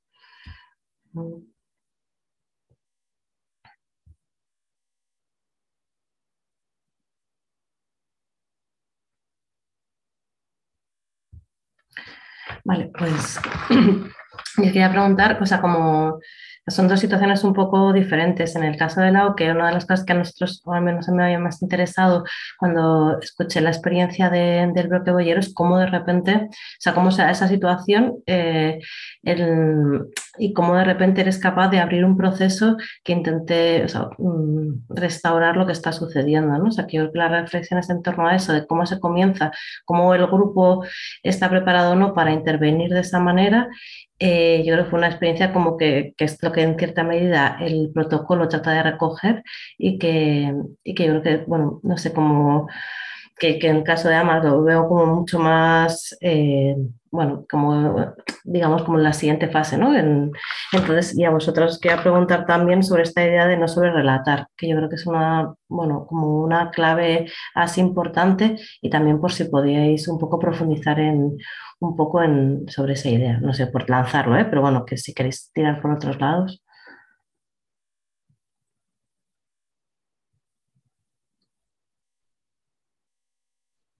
¿Contesto? Eh, bueno, es que mm, yo creo que, mm, cualquier proceso, mm, de, restauración, por ejemplo, si estábamos hablando del tema del bloque bollero, eh, simplemente se hace haciéndolo, o sea, se hace planteando una, o sea, en, un momento dado hay una situación que, hay personas que, deciden realizar un veto y, se parte, se parte de, un bloqueo, por otra parte, de, oye, vamos a hacerlo de otra forma, vamos a intentar hacerlo, eh, vamos, a vamos a hacerlo de otras maneras, vamos a abrir otros campos y desde ahí eh, en estos momentos, por ejemplo, el bloque boyero tiene un protocolo de actuación ante violencias y eso se hizo eh, caminando. Por eso, por eso yo planteaba el tema de que, de que, uno de los errores que me parecía como, como, como que, generaba esa distancia entre los colectivos y los procesos restaurativos o procesos de, reparación es la idea de que, de que el colectivo tiene que estar preparado, que tiene que estar la, profesional dispuesta, que tiene que en esta relación. Sin embargo, creo que simplemente es la, como, como el, querer cuidar la sostenibilidad de nuestros colectivos y saber que, que, todo individuo forma parte del colectivo, que cualquier eh, eh, pues, consecuencia, repercusión que tenga un individuo lo, lo, va a tener el colectivo. Hablábamos antes, hablabais de, salud mental y es como, no, es que y repito, ¿no? que es que en una crisis no, no tienes que saber más, que a lo mejor lo que tienes que hacer es estar, acompañar, eh, escuchar y, y, desde ahí iremos generando colectivos que sean más fuertes. Ya. Almo nos preguntaba sobre el tema sobre el relato, ¿no? O sea, en realidad todo es como por empezar por el principio, el cómo, cómo comienzas, ¿no? O sea, que, que en realidad, como refería al del veto, la importancia también de cuando son comunidades muy pequeñas y, que de repente, mm, bueno, algunos determinados eh, tipos de feminismos, igual más esencialistas y demás, te encuentras de repente con que no sabes cómo empezar a intervenir dentro de tu propia asamblea, ¿no? O sea que yo creo que es uno de los límites eh, iniciales porque ya está muy polarizada la propia situación. Eh, o se demandan determinadas cosas que tienen bastante dificultad a la hora de poderse trabajar dentro de la asamblea. Entonces, yo creo que vosotras habéis hecho bastante curro también a la hora pues de no sobre relatar eh, lo que ha sucedido, de intentar también conocer esos límites en la intervención, entonces por profundizar un poco más en, esta idea. O sea, a ver, nosotras en sí siempre ha habido como una esto de no, o sea, de no intervenir en, ¿no? O sea, como de no, no, nuestro papel no es intervenir en colectivos más, ¿no? Más pequeños, sino igual generar, o sea, generar herramientas que puedan servir, ¿no? También para eso, por lo menos yo a nivel individual tomé la decisión de no volver nunca a intervenir en una situación de violencia dentro de colectivos más politizados o de los movimientos sociales, porque creo que ya hay suficientes herramientas y que, ¿no? Y, es que, y que es un queme y que el movimiento feminista lo lleva sosteniendo durante mucho tiempo, ¿no? Y que igual no es nuestro, nuestro papel, especialmente en colectivos mixtos, pero paralelamente es verdad que, o sea, que en, la, sí que en la comunidad de la que formamos parte, pues hemos generado al final esas herramientas, ¿no? que no es tan distinto.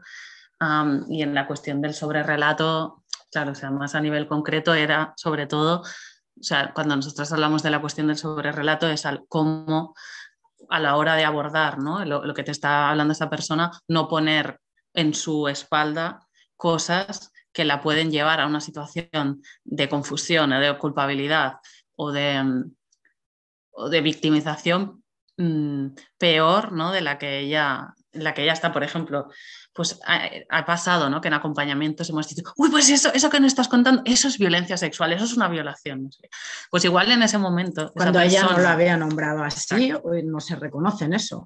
En ese momento la estás poniendo en una situación que a lo mejor emocionalmente y ya no puede gestionar, no puede asumir, ¿no? O ella no lo nombra así, o lo que estás haciendo es avientarla, o lo que estás haciendo es aislarla más o, hacerla sentir más culpable, ¿no? Cuando nosotros hablamos de ese relato... Bueno, y que es una manipulación al final, porque no, poner palabras en, ¿no? en, boca de la otra persona, ¿no? Cuando te está explicando la cosa, no las cosas.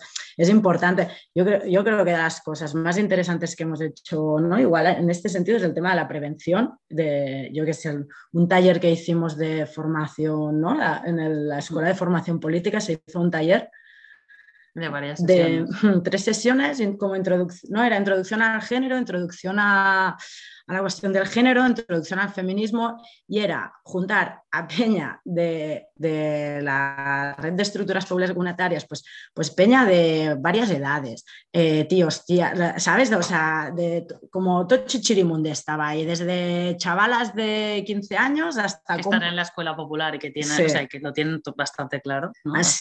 hasta, compañeros de 70, ¿no? de 70 años que, ¿no? que llevan ya años aquí en Manresa. ¿no? que vienen, hay, mucha parte de comunidad de Marruecos, ¿vale? Que esto no, lo hemos concretado. O sea, un porcentaje muy alto es gente de Marruecos en, la red. Entonces ahí poner en común toda esta peña y hablar tranquilamente, porque yo creo que uno de los problemas que ha habido en nuestros entornos también es la cultura de la censura todo el rato, en el sentido de, esto no se puede decir, o sea, lo que has dicho no sé qué. Y es como, ya, pero es que al final, Peña, si no sabemos cómo nos relacionamos con todas estas cuestiones, qué entendemos cuando estamos hablando de género, 20 personas que estamos ahí, cada uno de su padre, de su madre y de, de sitios diferentes, con, no educados, socializados en contextos diferentes. Si no nos ponemos en común y no sabemos, no, no sabemos ni lo que piensa la persona que tenemos al lado, ¿Por qué no? Porque eso no se puede decir. A mí me parece muy problemático, porque ahí no vamos a llegar a desactivar estos mecanismos de, violencias, de discriminación, de, lo que sea. Entonces, poner en común todo eso es muy importante para entender que, ¿no? qué es lo que está sucediendo y desde dónde partimos, ¿no? Lo que dices tú, Almo, que a veces hay unos sitios muy, muy polarizados, ¿no? Muy distanciados. Romper, romper estas distancias es imprescindible para llegar a sitios. Es que si no, no nos vamos a entender nunca. Y en nuestra comunidad, echar a la peña eh, eh, ¿no? Eh, enviar a la peña al ostracismo, ¿no? echar a la peña, o sea, vale, es algo que en una situación muy límite se, ¿no? se puede, se puede hablar y, tal, pero no, es, pero no es un recurso que sea útil, o sea, no, es lo mejor que se puede hacer en una... O sea, no es nuestro objetivo político. Otra cosa es que en ciertas situaciones... Se tenga que hacer, recurrir a cosas... muy heavy, claro. intento de feminicidio, entonces ahí no puedes... Claro.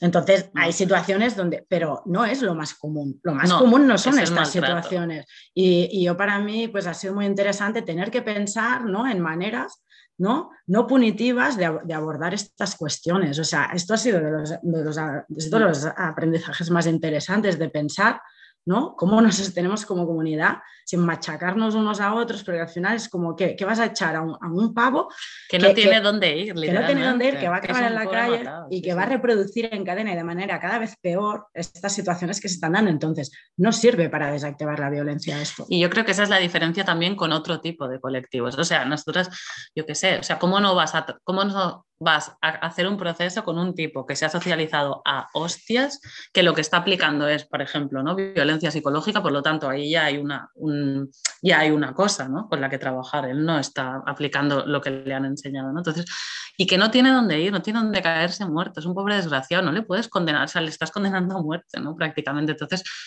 si le echas de esa comunidad. Entonces, pues el reto de transformar todo lo que hay que transformar sabiendo ¿no? que, bueno, pues que al final lo que, lo que tiene que avanzar es la comunidad y esa persona tiene que poder estar ahí y transformar sus actitudes o, ¿no? O sea que en ese sentido, bueno, pues es un reto grande, pero en lo que creemos es en eso, que también se aplica a colectivos. O sea, si, es mm. difícil, o sea, claro, nosotras viendo esto, a mí me parece que tiene que ser mucho más fácil gestionar eh, una situación de, ¿no? de agresión puntual en un colectivo político donde la gente está politizada y la gente tiene ciertas herramientas, de lo que nos cuesta gestionarla en, unos colectivos donde la gente no tiene ninguna herramienta. O sea, tiene que ser más fácil, es que por sentido común. Entonces, ¿no? O sea, igual también lo ves con otra perspectiva, de decir, bueno, o sea, tú tienes, o sea, la gente que está en un colectivo politizado, o sea, se tendría que sentir privilegiada de poder ser acompañada para transformar sus actitudes porque, porque para eso tienen que servir también esos espacios, ¿no? Entonces, como también, bueno, nos lleva como a cuestionarnos qué hemos estado haciendo, ¿no? Cuando, en otros momentos. No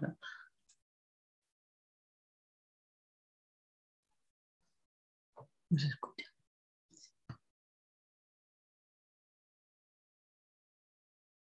No te oímos, Solaya. Creo que has intentado hablar, pero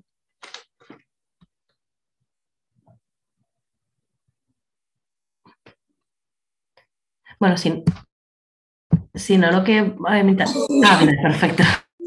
Cambio de pantalla y ya está. Que, que, me he quedado con la pregunta de Almudena de mm, cómo empezar, ¿no? Algo así, ¿no? Has dicho Almudena. Y entonces estaba como, como intentando conectar con qué me está pasando a mí o qué me ha pasado a mí y, con ganas, la verdad, de escuchar al resto, ¿no? Porque igual pensaba, ¿no? Igual no es tanto que nos lo aclaren las compañeras y Laura, ¿no? Sino como conectar. O sea, em, o sea, creo que hay muchas, pienso que hay claves en pensar lo propio, ¿no? O sea, igual les diciendo una obviedad. Entonces, estaba pensando que yo el año pasado participé en un proceso eh, restaurativo de una amiga eh, a la que violaron. Y creo que esto eh, pasó por muchas razones, ¿no? O sea, creo que pasó porque mm, ella tenía este deseo de embarcarse en esto y lo tenía por todos los años previos de participación en, en colectivos feministas, por cómo tenía amueblada la cabeza, por cómo intuía la red de segura para estar tiempo, por, porque no, no sé, tendría que estar aquí, ¿no? Pero cosas que hemos hablado, porque igual no había un miedo a la psiquiatrización tampoco, si ella eh, petaba, ¿no? Eh, mm. Porque era un contexto, ¿no? Que iba a sostener una crisis fuera como fuera, no sé, por, su lado, ¿no? Em, y por el mío creo que porque, em, porque venía leyendo, porque, porque tengo ganas de hacer distinto, porque ya me habían pasado cosas por la vía judicial con otras personas espantosas, porque, ¿no? O sea, no sé, seguro que si me concentro me saldrían muchas, ¿no? Pero, ¿sabéis? Como... Luego pensaba, eh, me venía a la cabeza otro recuerdo, ¿no? De estar en una, acompañando a una persona psiquiatrizada con un diagnóstico de estos pesados de psicosis, en el que la persona empezaba a explicar, eh, después de muchos años de psiquiatrización, compartía o podíamos escuchar por primera vez que las voces que, que escuchaba eh, que eran insultos y, ¿no? Em, sí, mm, eh, tenían que ver con las voces del bullying escolar bestial que había sufrido solísimo mm, ¿no? durante mucho tiempo. Y, y, al escuchar eso mm, en serio, voy a decir, con compromiso, empezó a ser evidente que igual había cosas que podíamos hacer, las personas que estábamos escuchando, que desde luego no era subir la medicación, vamos a decir, sino que igual era plantearnos cosas como, podríamos ir a ese colegio, ¿sabes? Y proponer un encuentro, unas conversaciones. ¿Tú querrías tenerlas? Yo sí, yo no. ¿Tendrías que tenerlas tú para que yo las tenga? ¿no? ¿Podría ir yo y decir, hostia, quiero hablar de las consecuencias ¿no? de la violencia que aquí se sucedía y que no sé si se sigue sucediendo, ¿no? qué cultura de convivencia en la escuela se está produciendo. ¿Sabes? O sea, como que, no sé, bueno, pues en esa conversación yo me conecté con mi propia responsabilidad en el daño, ¿no? Y en los coles que tenemos, no sé. No, como que me, que me parece bueno, no sé, que quería proponer o algo así, igual ahora no apetece, pero como que creo que una o sea, que la manera de, empezar es eh, empezar, como decías tú, y, agarrar esos momentos, ¿no? Y, yo, o sea, para mí la escucha en serio ha sido, eh, no sé, como muy trascendente. ¿No? Que tú decías lo de es como lo obvio, ¿no? O algo así. Lo mascarito, ¿no? Sí. Mm, mm, bueno, pues no, ¿no? O sea, como, como, mm, bueno, no sé, esto, ¿no? O sea, pensaba también, porque claro, los lugares, o sea, a ver, lo que quiero decir, ¿no? Como que, tenemos también, siento que poder conectarnos con el lugar de violenta y con el lugar de violentada, ¿no? Y pensaba que, que mm, en esto que nombraba antes Lau de la porvenir, pues que ese es un lugar donde estamos conviviendo eh, personas psiquiatrizadas, personas de los entornos de personas psiquiatrizadas y gente que ha trabajado en servicios de salud mental o trabaja eh, realizando prácticas violentas ¿no? y que en este intento de, hacer algo juntas, eh, o sea, necesariamente para avanzar va a haber que reparar algo del daño recibido por estos lugares históricos. Y esto lo digo porque, porque mm, yo me hice psiquiatra ¿no? y a mí aquí me toca eh, acoger, entender eh, y darme cuenta ¿no? de, en, en, el proceso de convivencia qué habrá que hacer ¿no? como para como para seguir juntas. Pero esto ha tenido que ver con escuchar mucho a gente psiquiatrizada hablarme del daño recibido en los servicios de salud mental, ¿no? donde habitualmente pues, se a la gente a la cama, se la medica en contra de su voluntad, en fin, se, le coloniza su subjetividad, se, se la rodea de, ¿no? de, mecanismos de control, bueno, un montón de cosas. Bueno, me enrollo.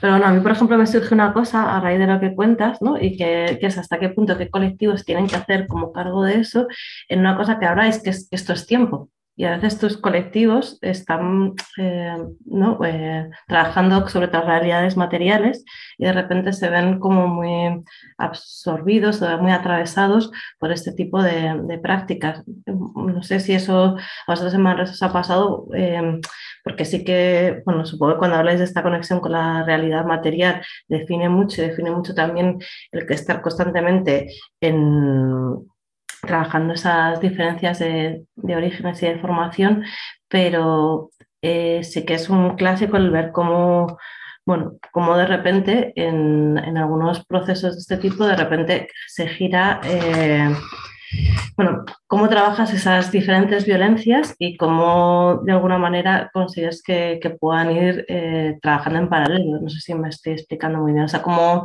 porque no siempre tienes el tiempo para, ni para dedicárselo, ni para, bueno, o para priorizarlo. O sea, cómo aceptar ese límite que, creo que hablabais también vosotras. Eh, no sé si podéis profundizar un poco más esa idea, porque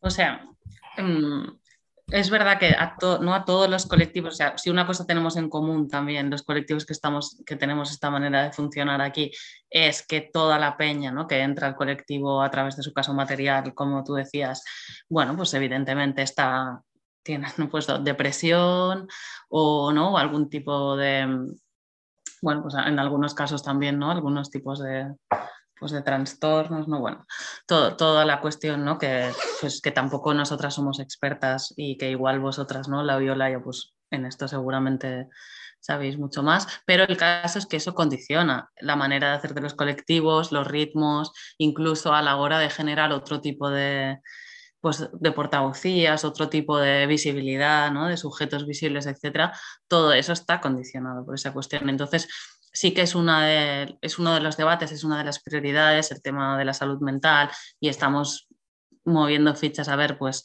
de qué manera se aborda, si se crea un colectivo ¿no? específico que, que trate el tema, pero sí que lo vemos como una necesidad grande, ¿no? Y, ¿qué más dirías tú? Hmm, y bueno, o sea, de cómo establecer, de cómo establecer alianzas en ese sentido y cómo sostener colectivos que están atravesados por esto y que no va a dejar de pasar porque cuando una persona va a ser desahuciada, pues mm, lo más probable es que eso le hunda psicológicamente o si pasa por un proceso de violencia o si tiene un una movida en el curro, ¿no? Entonces, bueno, como, de cómo acompañarlo en paralelo sin que, o sea, sin que esas personas tengan que marcharse de los colectivos porque las dinámicas de los colectivos no son aptas para todo, ¿no? para las personas con neurodiversidad y bueno, pues cómo también sostener, sostener este tipo de colectivos, que no es nada fácil y, porque, y que se generan unos pollos que te cagas, así hablando claro, o sea, evidentemente, pues porque, pues porque no todo el mundo está con el humor y las condiciones y el estado para sostener una asamblea de tres horas sin matarse con el de adelante, ¿no? Que bueno, pues en ese sentido vale, pues que de cómo se generan también dinámicos, pues muy, también un poco enfocado a lo que decía Lau, ¿no? De, pues de otras maneras de relacionarse, etcétera, que bueno, pues que, contribuyan a sostener esa situación sabiendo que eso no va a dejar de ser así porque las desigualdades estructurales van a seguir estando y, machacando a la gente. Sí, igual es importante lo que hablábamos, ¿no? De también los modelos que tenemos de, de, ¿no? de organización ¿no? a nivel de militancia, de espacios de decisión, de ¿no? los espacios donde hay el cotarro, ¿no? donde se mueve la cosa, a veces nos, nos han costado mucho de, cambiar. Al generar más espacios, yo creo, de participación política, de ¿no? decisorios, de militancia, también generas más oportunidades de, que nos sostengamos entre todos y todas, ¿no? de poder lidiar con cuestiones y que no todo se tenga que resolver en una asamblea, que a veces ni es el sitio más idóneo para, ¿no? para cierta peña, ni, ni a veces, y a veces puedes evitar lo que dices tú, Almo, ¿no? Pues de bloquear cosas que, están, ¿no? Que, que, se están trabajando, pues también a veces separaciones, ¿no? Como multiplicidad de espacios puede favorecer de que no, de evitar estos, estos bloqueos, ¿no? No sé, se me ocurría. Mm. O sea, para nosotras no es un tema fácil porque no, tampoco venimos de ahí, ¿no? De trabajar el tema. Mm. Entonces, bueno, algo pues que vamos generando un poco con la praxis. Estaba así como, como escuchando y mm, como que yo entiendo que los colectivos deben ser lo más transversales posible. Lo de, lo de la, segregación así como por temas o por grupos siempre a mí como que me ha generado como, pues como si, al final todo el mundo no puede aguantar una asamblea de, de tres horas, pues hagamos asambleas de una hora y así todo el mundo, todo el mundo se puede ir a casa contenta, ¿no? O sea que, y, eso, como, que, como, como que tratar de, pues de que todo lo que nos atraviesa, que, que nos afecta de distinta manera, como que, que, se, pueda, se pueda meter como en un saco con, con sus distintas, no sé. Pero cuando hablamos de un colectivo ad hoc, no hablamos de que la peña con neurodiversidad esté en ese colectivo, ¿eh? sino de generar un colectivo que piense cómo abordar eso a nivel también de sociedad, de, vale, o sea, la, nuestra, la peña de clase obrera que está machacada, ¿no? Entonces, vale, ¿cómo abordamos este tema? ¿Cómo generamos herramientas o que puedan servir al resto de colectivos? Eh? No, no, se trata de compartimentar y que, sino de, ¿no? de abordarlo de forma más...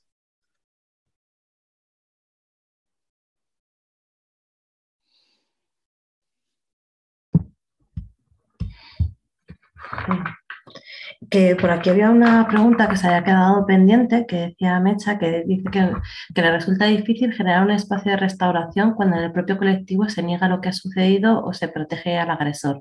Y estamos hablando de colectivos que supuestamente están sensibilizados. Em, le ha sucedido algo así, que, bueno, como que se, se había pasado cosas parecidas y qué herramientas se podían utilizar en esos momentos, ¿no? Cuando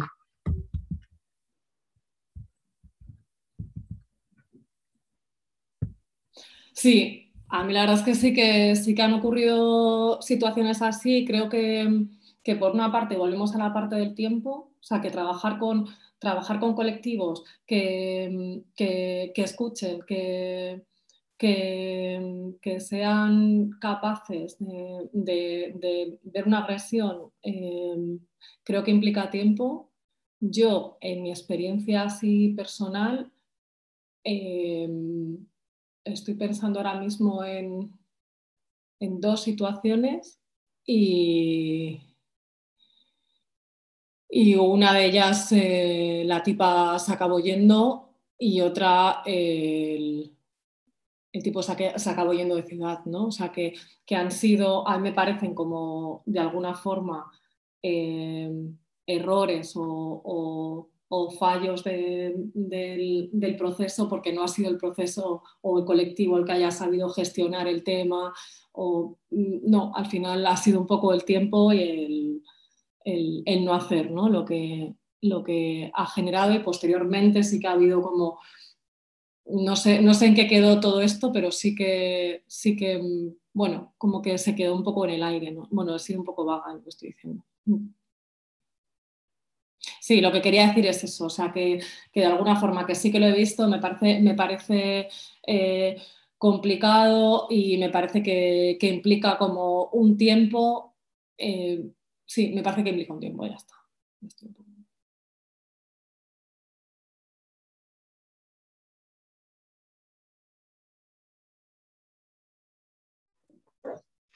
A mí, o sea, en otros, en otros tipos de colectivos sí me ha pasado que no, el colectivo no niegue lo sucedido, pero aún así proteja al agresor. Bueno, también yo creo que hay muchas cuestiones que, ¿no? que intervienen. Una, evidentemente, la, el cuestionamiento ¿no? al género, o sea, el estereotipo ¿no? de, de, las mujeres mienten, etcétera, y obviamente ¿no? que eso sigue operando.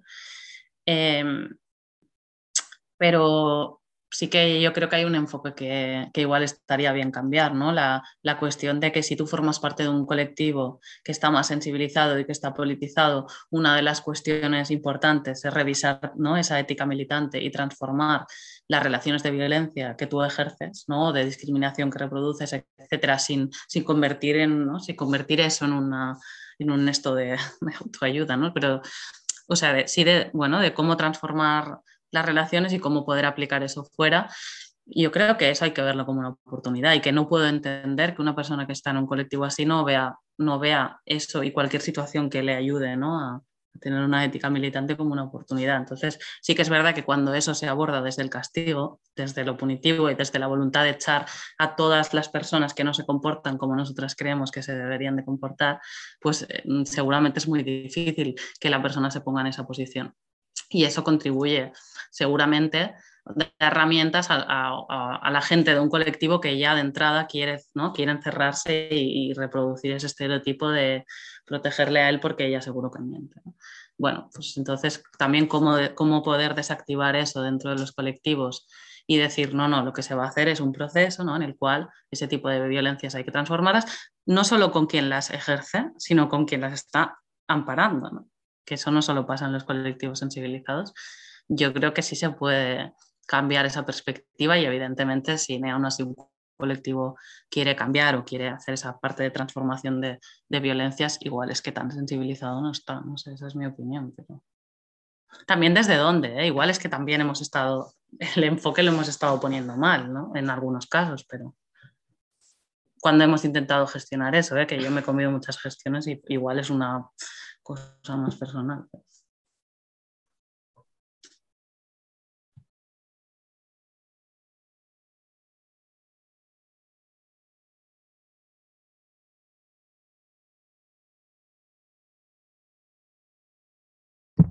Estoy muy de acuerdo con lo que dices, Mecha, de que muchas veces el tiempo como que diluye el conflicto. También quería decir, o sea, un poco pues, compartiendo lo que decías, que, creo que muchas veces pasa en entornos politizados, en, entornos, en, colectivos politizados y no politizados, que te comes las mismas mierdas, la falta de sensibilización y que, que creo que sí, que es posible también eh, iniciar como un, como un proceso de aprendizaje sin que esté el agresor ¿sabes? Que también, también creo que, en algunas situaciones ha pasado, ¿no? al fin y al cabo este, este conflicto pues como que se queda así, se diluye y luego se sigue trabajando en él eh, mm, desde otro lugar. O sea, creo que también, por ejemplo, los, entre comillas, protocolos, el saber cómo actuar al principio también ayuda bastante a agilizar también ese propio proceso, ¿no? Y el sitio, por supuesto, que comentabais, desde donde se va a trabajar también, facilita el que se puedan reconocer o no las cosas que están sucediendo. No sé si hay alguien más que, que se anime con alguna cuestión. A veces como que no es muy fácil.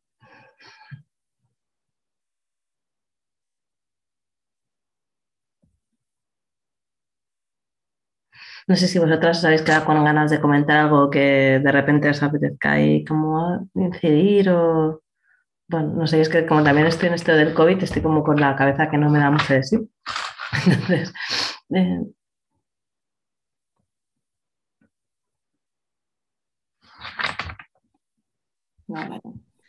Ah, si queréis, yo os hago un par de preguntas así. una, por ejemplo, que a mí también me parece importante es cómo estáis gestionando eh, las expulsiones o no, con esto de los castigos, ¿no? Esta, cuestión que estábamos hablando, por ejemplo, hace un rato, cómo se puede trabajar eh, desde una perspectiva que, no incorpore en el centro ese tipo de mirada, ¿no?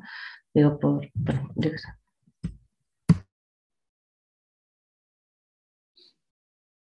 Em, me parece que, o sea, que, lo del tema de las, de las expulsiones, ¿no? que estáis hablando también antes y demás, em, yo siempre creo que, que, lo del tiempo fuera un rato, o sea, creo que lo primero es escuchar las demandas de la persona que ha sido agredida, o sea, y desde ahí hacer, hacer como, como una escucha, y sí que creo que hay un tiempo, un tiempo que no es de expulsión, sino que es un tiempo que es una parte de toma de, o sea, que forma parte del proceso, ¿no? Del, del, del estar un tiempo pues, pues para generar cierta, ¿cómo decir? Como cierta seguridad en, la persona agredida eh, y también ciertos, cierto momento de reflexión también en la persona agresora.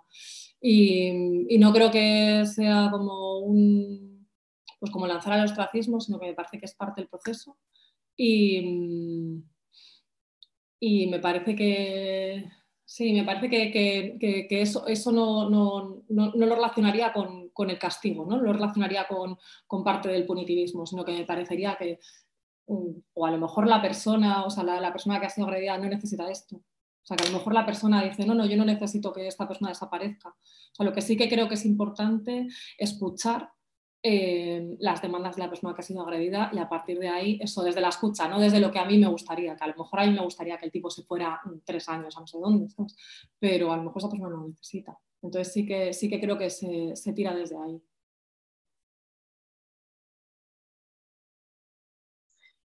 Mm, claro, a mí se me hace un poco un poco extraño como hablar así tan en genérico, ¿no? Es como de, pues dependerá de lo que haya pasado. O sea, no sé, para mí un punto interesante para la cuestión no punitiva es el tema de la proporcionalidad, ¿no?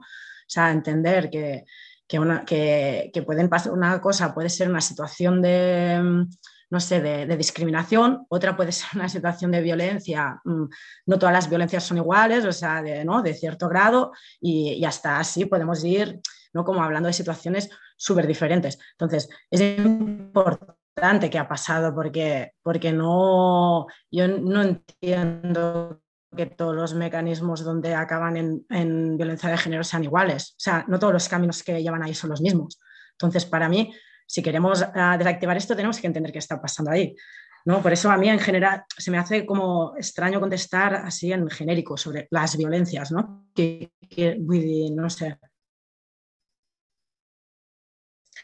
Eso, eso ¿no? Por, una parte, la proporcionalidad de, ¿no? de la cuestión de la policía o de los juzgados. Entonces, tener dinámicas internas dentro de las comunidades que se, que se basen, por ejemplo, ¿no? nosotros hablamos mucho de la educación popular. Pues hostia, es que es una lógica inversa. Es que se entiende que la gente, que, con el castigo no se transforma, que con el castigo, es que aparte somos, joder, somos militantes. O sea, nosotros hemos sufrido la represión.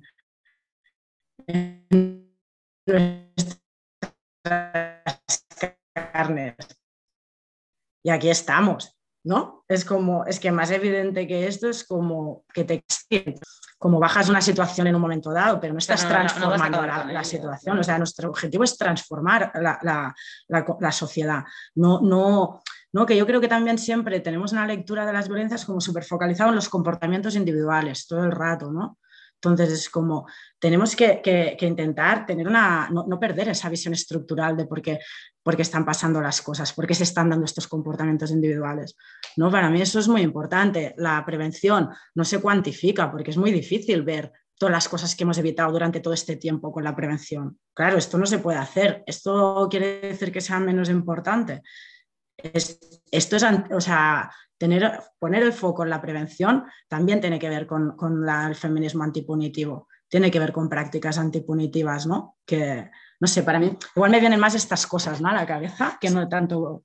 Yo añadiría que se presupone que todas las compas que han sido agredidas o que están en una situación ¿no? de maltrato, lo que sea, van a pedir que haya esa expulsión, ese veto. Y en nuestro caso, o sea, la mayoría no piden eso. O sea, la mayoría, por ejemplo, sí que nos ha pasado de, hay una situación de maltrato en un piso de la PA, mm, ella se queda ahí un tiempo, él se va, porque evidentemente esa situación, ¿no? Hay que pararla, pero no le vas a, no le, no le vas a expulsar del colectivo, no vamos a, a proponer que se le expulse de la PA, porque eso es, o sea, va, a generar lo inverso. Esa persona no va, no va a querer hacer ningún proceso, no se va a sentir presionada para hacer ningún proceso. Eh, le estamos echando de, su comunidad y de su familia, que es lo que le mantiene vivo, básicamente, ¿no? O sea, ahí, ahí juegan muchas más cuestiones. O sea, claro, está viniendo Peña que, que a veces, o sea, ha, ha evitado su suicidio porque ha entrado en la paz y ha encontrado eso, o sea, literalmente. Entonces, claro, no vas a generar según qué situaciones o tú también calibras, calibras qué va a ayudar a, que ese proceso tire adelante, qué va a ser lo mejor. No siempre es expulsar a esa persona de todos los proyectos, a veces al contrario, lo que le presiona para, para, para entender según qué cosas, para dejarse acompañar, es el seguir en el colectivo, aunque tú separes los espacios o aunque le hayas echado de su casa temporalmente. ¿no? O, por ejemplo, joder, si nosotras eh, pues, pusiéramos la expulsión de la peña que, tiene comportamientos violentos en la Asamblea de la PA, que a veces en, vez de gestionar los conflictos, pues con diálogo se levantaría y le reventaría la cara a otro, si, echáramos a esas personas como se las echa de todos eh, esos colectivos, pues estaríamos descapitalizando, básicamente nos hubiéramos quedado la peña que sabemos comportarnos. Y pues, por ejemplo, nos ha pasado que algunos de ellos son los compas más valiosos que cuando otros compas les han sentado y les han dicho, mira, tío, eres un compañero de puta madre, yo te quiero mucho, pero tú no puedes tener esos comportamientos en la asamblea porque si no, no, no vas a poder estar en el colectivo, joder, pues han dicho, vale, pues ¿qué hago? ¿no? Y, se han dejado acompañar. Nuestra experiencia es que siempre que se ha propuesto, se han dejado acompañar y que la mayoría de casos ellas no han pedido que se les expulse de los espacios porque entienden que, pues que al final no quieren condenar a esa persona según qué cosas, ¿no? Entonces, bueno, pues lo que nos ha enseñado este camino es que todo es mucho más complejo siempre y que a lo mejor pues opera una lógica distinta a la de otro tipo de colectivos, pero esa es la lógica que funciona, ¿no? De donde venimos nosotras. Y que los comportamientos cambian, que la gente, o sea, desesencializar estas cuestiones es muy importante, porque es que si no, no, no tenemos nada que hacer. O sea, si no creemos que la gente podemos modificar las conductas, nos vamos a yo, yo he hecho cosas muy de mierda en mi vida y ahora no las hago. No sé, es como que no es solo hablar de solo los tíos que, hace, que se levantan y, ¿no? y le dan un tortazo a su compa. No sé, también se invisibiliza así otros tipos de violencia que son más chungas y que no son tan evidentes, que se dan también en, ¿no? Pero que pueden ser muy chungas. Pero quiero decir, joder, confiar en que la peña podemos cambiar y de que, tío, de que, de que al final es desagradable tener relaciones de este tipo para, todo el mundo en realidad. ¿No? O sea, que, evidentemente ¿eh? que hay una cuestión de desigualdad y una relación de poder, pero al final, o sea, yo creo que, que también el feminismo también nos tendríamos que dedicar no solo a decir todo lo que está mal todo el rato, sino a decir qué es lo que mola, Peña, qué es lo que mola y, que no, y, irá por eso. Y, no sé, y darle importancia. Es que mola relacionarse así, es que mola tener una comunidad. Y tener otros referentes. ¿no? mola generar una ética entre todos, ¿no? Y, trabajar en eso. No sé, como poner al alza, no sé cómo es como poner, en valor, ¿no? De las cosas que, se hacen guay, que son muchas. Es que todo el rato pasan cosas brutales a nivel relacional. Pues igual esto, en vez de castigar, poner en valor esto y responsabilizarnos y hacernos, no y decir, es que esto lo, hace, no, lo hacemos nosotros, lo hacemos todos. O sea, van a echar a un compa de su casa y vamos todos ahí, ponemos el cuerpo pongamos en valor este tipo de relaciones, de solidaridad, ¿no? de cuidarnos. Joder, yo he visto entre, entre tíos, tías y, gente que no se identifica ¿no? En, binario. O sea, relaciones súper chulas, tío, de sostenimiento. Es como, hostia, podemos hablar también de esto, no todo el rato de, es que ha dicho no sé qué a la guerra! Pues no sé, ¿no? Es como, yo qué sé. Y, ahora que saca Mecha el caso de los protocolos, nosotras no tenemos un protocolo ni lo vamos a tener, porque hemos trabajado con protocolos y, no nos dejan, nos, limitan a la hora de complejizar las situaciones y ver qué, priori, ¿no? qué es más prioritario que para que la persona salga de ahí y conserve su autonomía, recupere, ¿no? se recupere a ella misma, que es lo que quiere, no nos han funcionado. Entonces, bueno, o sea, para nosotras los protocolos son papeles que quedan en un cajón. Lo que hemos generado son eh, otras, otro tipo de herramientas, ¿no? Porque al final, bueno, pues eso nos puede servir para una cosa concreta, para un punto lila en una fiesta mayor, pero no, con otras muchas realidades mil complejas que igual estás abordando un caso de una chavala boyera que le han echado de su casa como de un tío que, maltrata a su pareja permanentemente pero que ella no le puede denunciar porque entonces le deportan al tío, ¿no? Pues o sea, es que los protocolos no caben ahí, es mucho más complejo al final. Hmm. Estoy muy de acuerdo con, algunas cosas y, me gusta porque creo que cuando, cuando pasan así las horas es cuando empezamos también a sacar lo que pasa de una forma como, como más, más fluida en los, en, los, espacios que habitamos. Y probablemente ahora hasta, que, hasta me siento como más, más cercana a muchas cosas de las que estáis diciendo. Por supuesto que pienso que, ¿sabes? que, la, que, la violencia es estructural, que, sería, que, es, absurdo ¿no? responder a... Eh, que, un hecho no tiene una consecuencia tan clara, que un caso no tiene una respuesta tan fácil. Sí que con esto de los protocolos, y yo tampoco soy eh, muy, muy amiga de protocolos, pero bueno, en situaciones creo que, creo que sí que nos pueden, nos pueden ayudar. Estoy pensando en situaciones en las que a lo mejor pues, estás fuera de ti y tienes que, otra persona tiene que responder por ti. Por no, no quiero alargarnos, pero, pero bueno, sí. Aún así, no, soy amiga a lo mejor de, ciertos, de ciertos esquemas de si pasa esto yo no puedo, quiero que pase esto. Y, ahí sí que creo que, son importantes. Eh, pero bueno, totalmente de acuerdo con, mucho de lo que habéis dicho en esta, en esta parte. Que, bueno, pues que pensaba que, que también igual a qué le llamamos protocolo, ¿no? O sea, estaba mm, pensando que antes te contaba por la tarde, ¿no? Que eh, en esta estructura a la que, a la que yo estoy vinculada, em, no sé, que, vamos construyendo sobre la marcha, ¿no? Sin, sin tener eh, las cosas, pues eso, ¿no? Organizadas por rutas ni mm. por protocolos. Em, pero bueno, pues suceden cosas que provocan conversaciones que a lo mejor sí precisan después de acuerdos previos revisables mm. y lo que quieras, ¿no?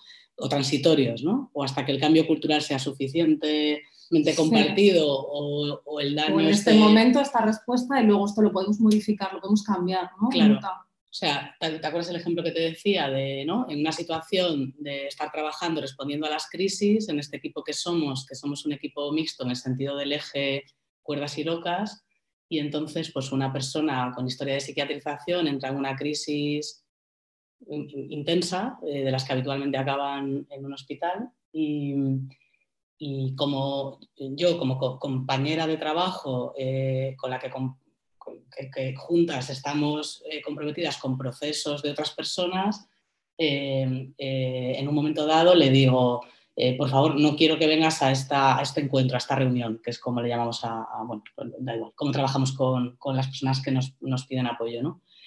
No quiero que vengas porque, porque es como que, que, siento que no estás disponible para hacer hoy esta función que tienes de, ¿no? de, de acompañamiento.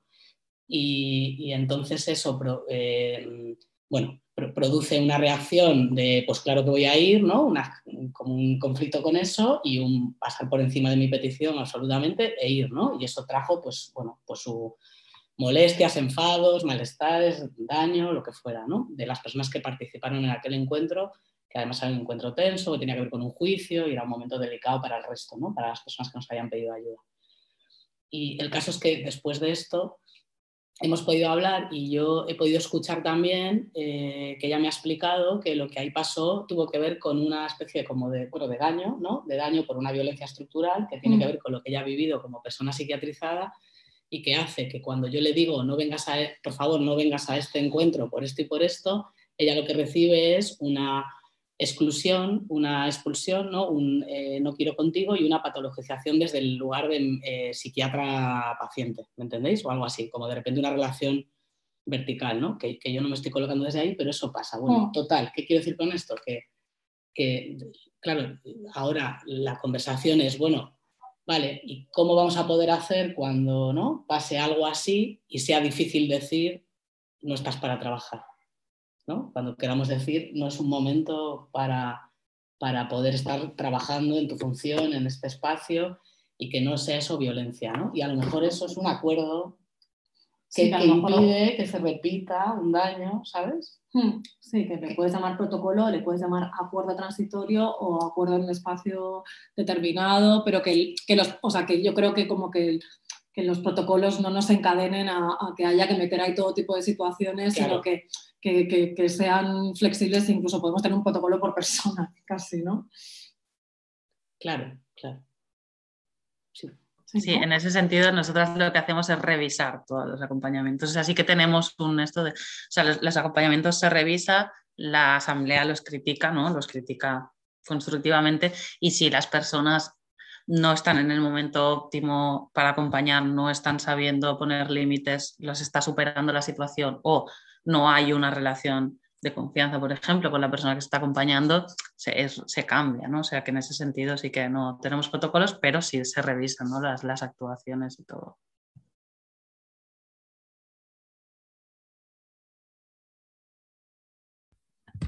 Genial, pues no sé, eh, no sé si con retomando un poco toda esta idea de, las formas en las que nos relacionamos bien y el bien relacionarnos que, que, traíais aquí es una forma que a mí por lo menos sí me ha parecido como muy chula para, para cerrar y para repensar las cosas desde ese lugar y no, no a veces tanto desde, desde la parte, digamos, si queréis, menos emocionante y, dar espacio a, aquello que sí que nos gusta y que sí nos gusta de, cómo hacemos y cómo, y cómo nos relacionamos.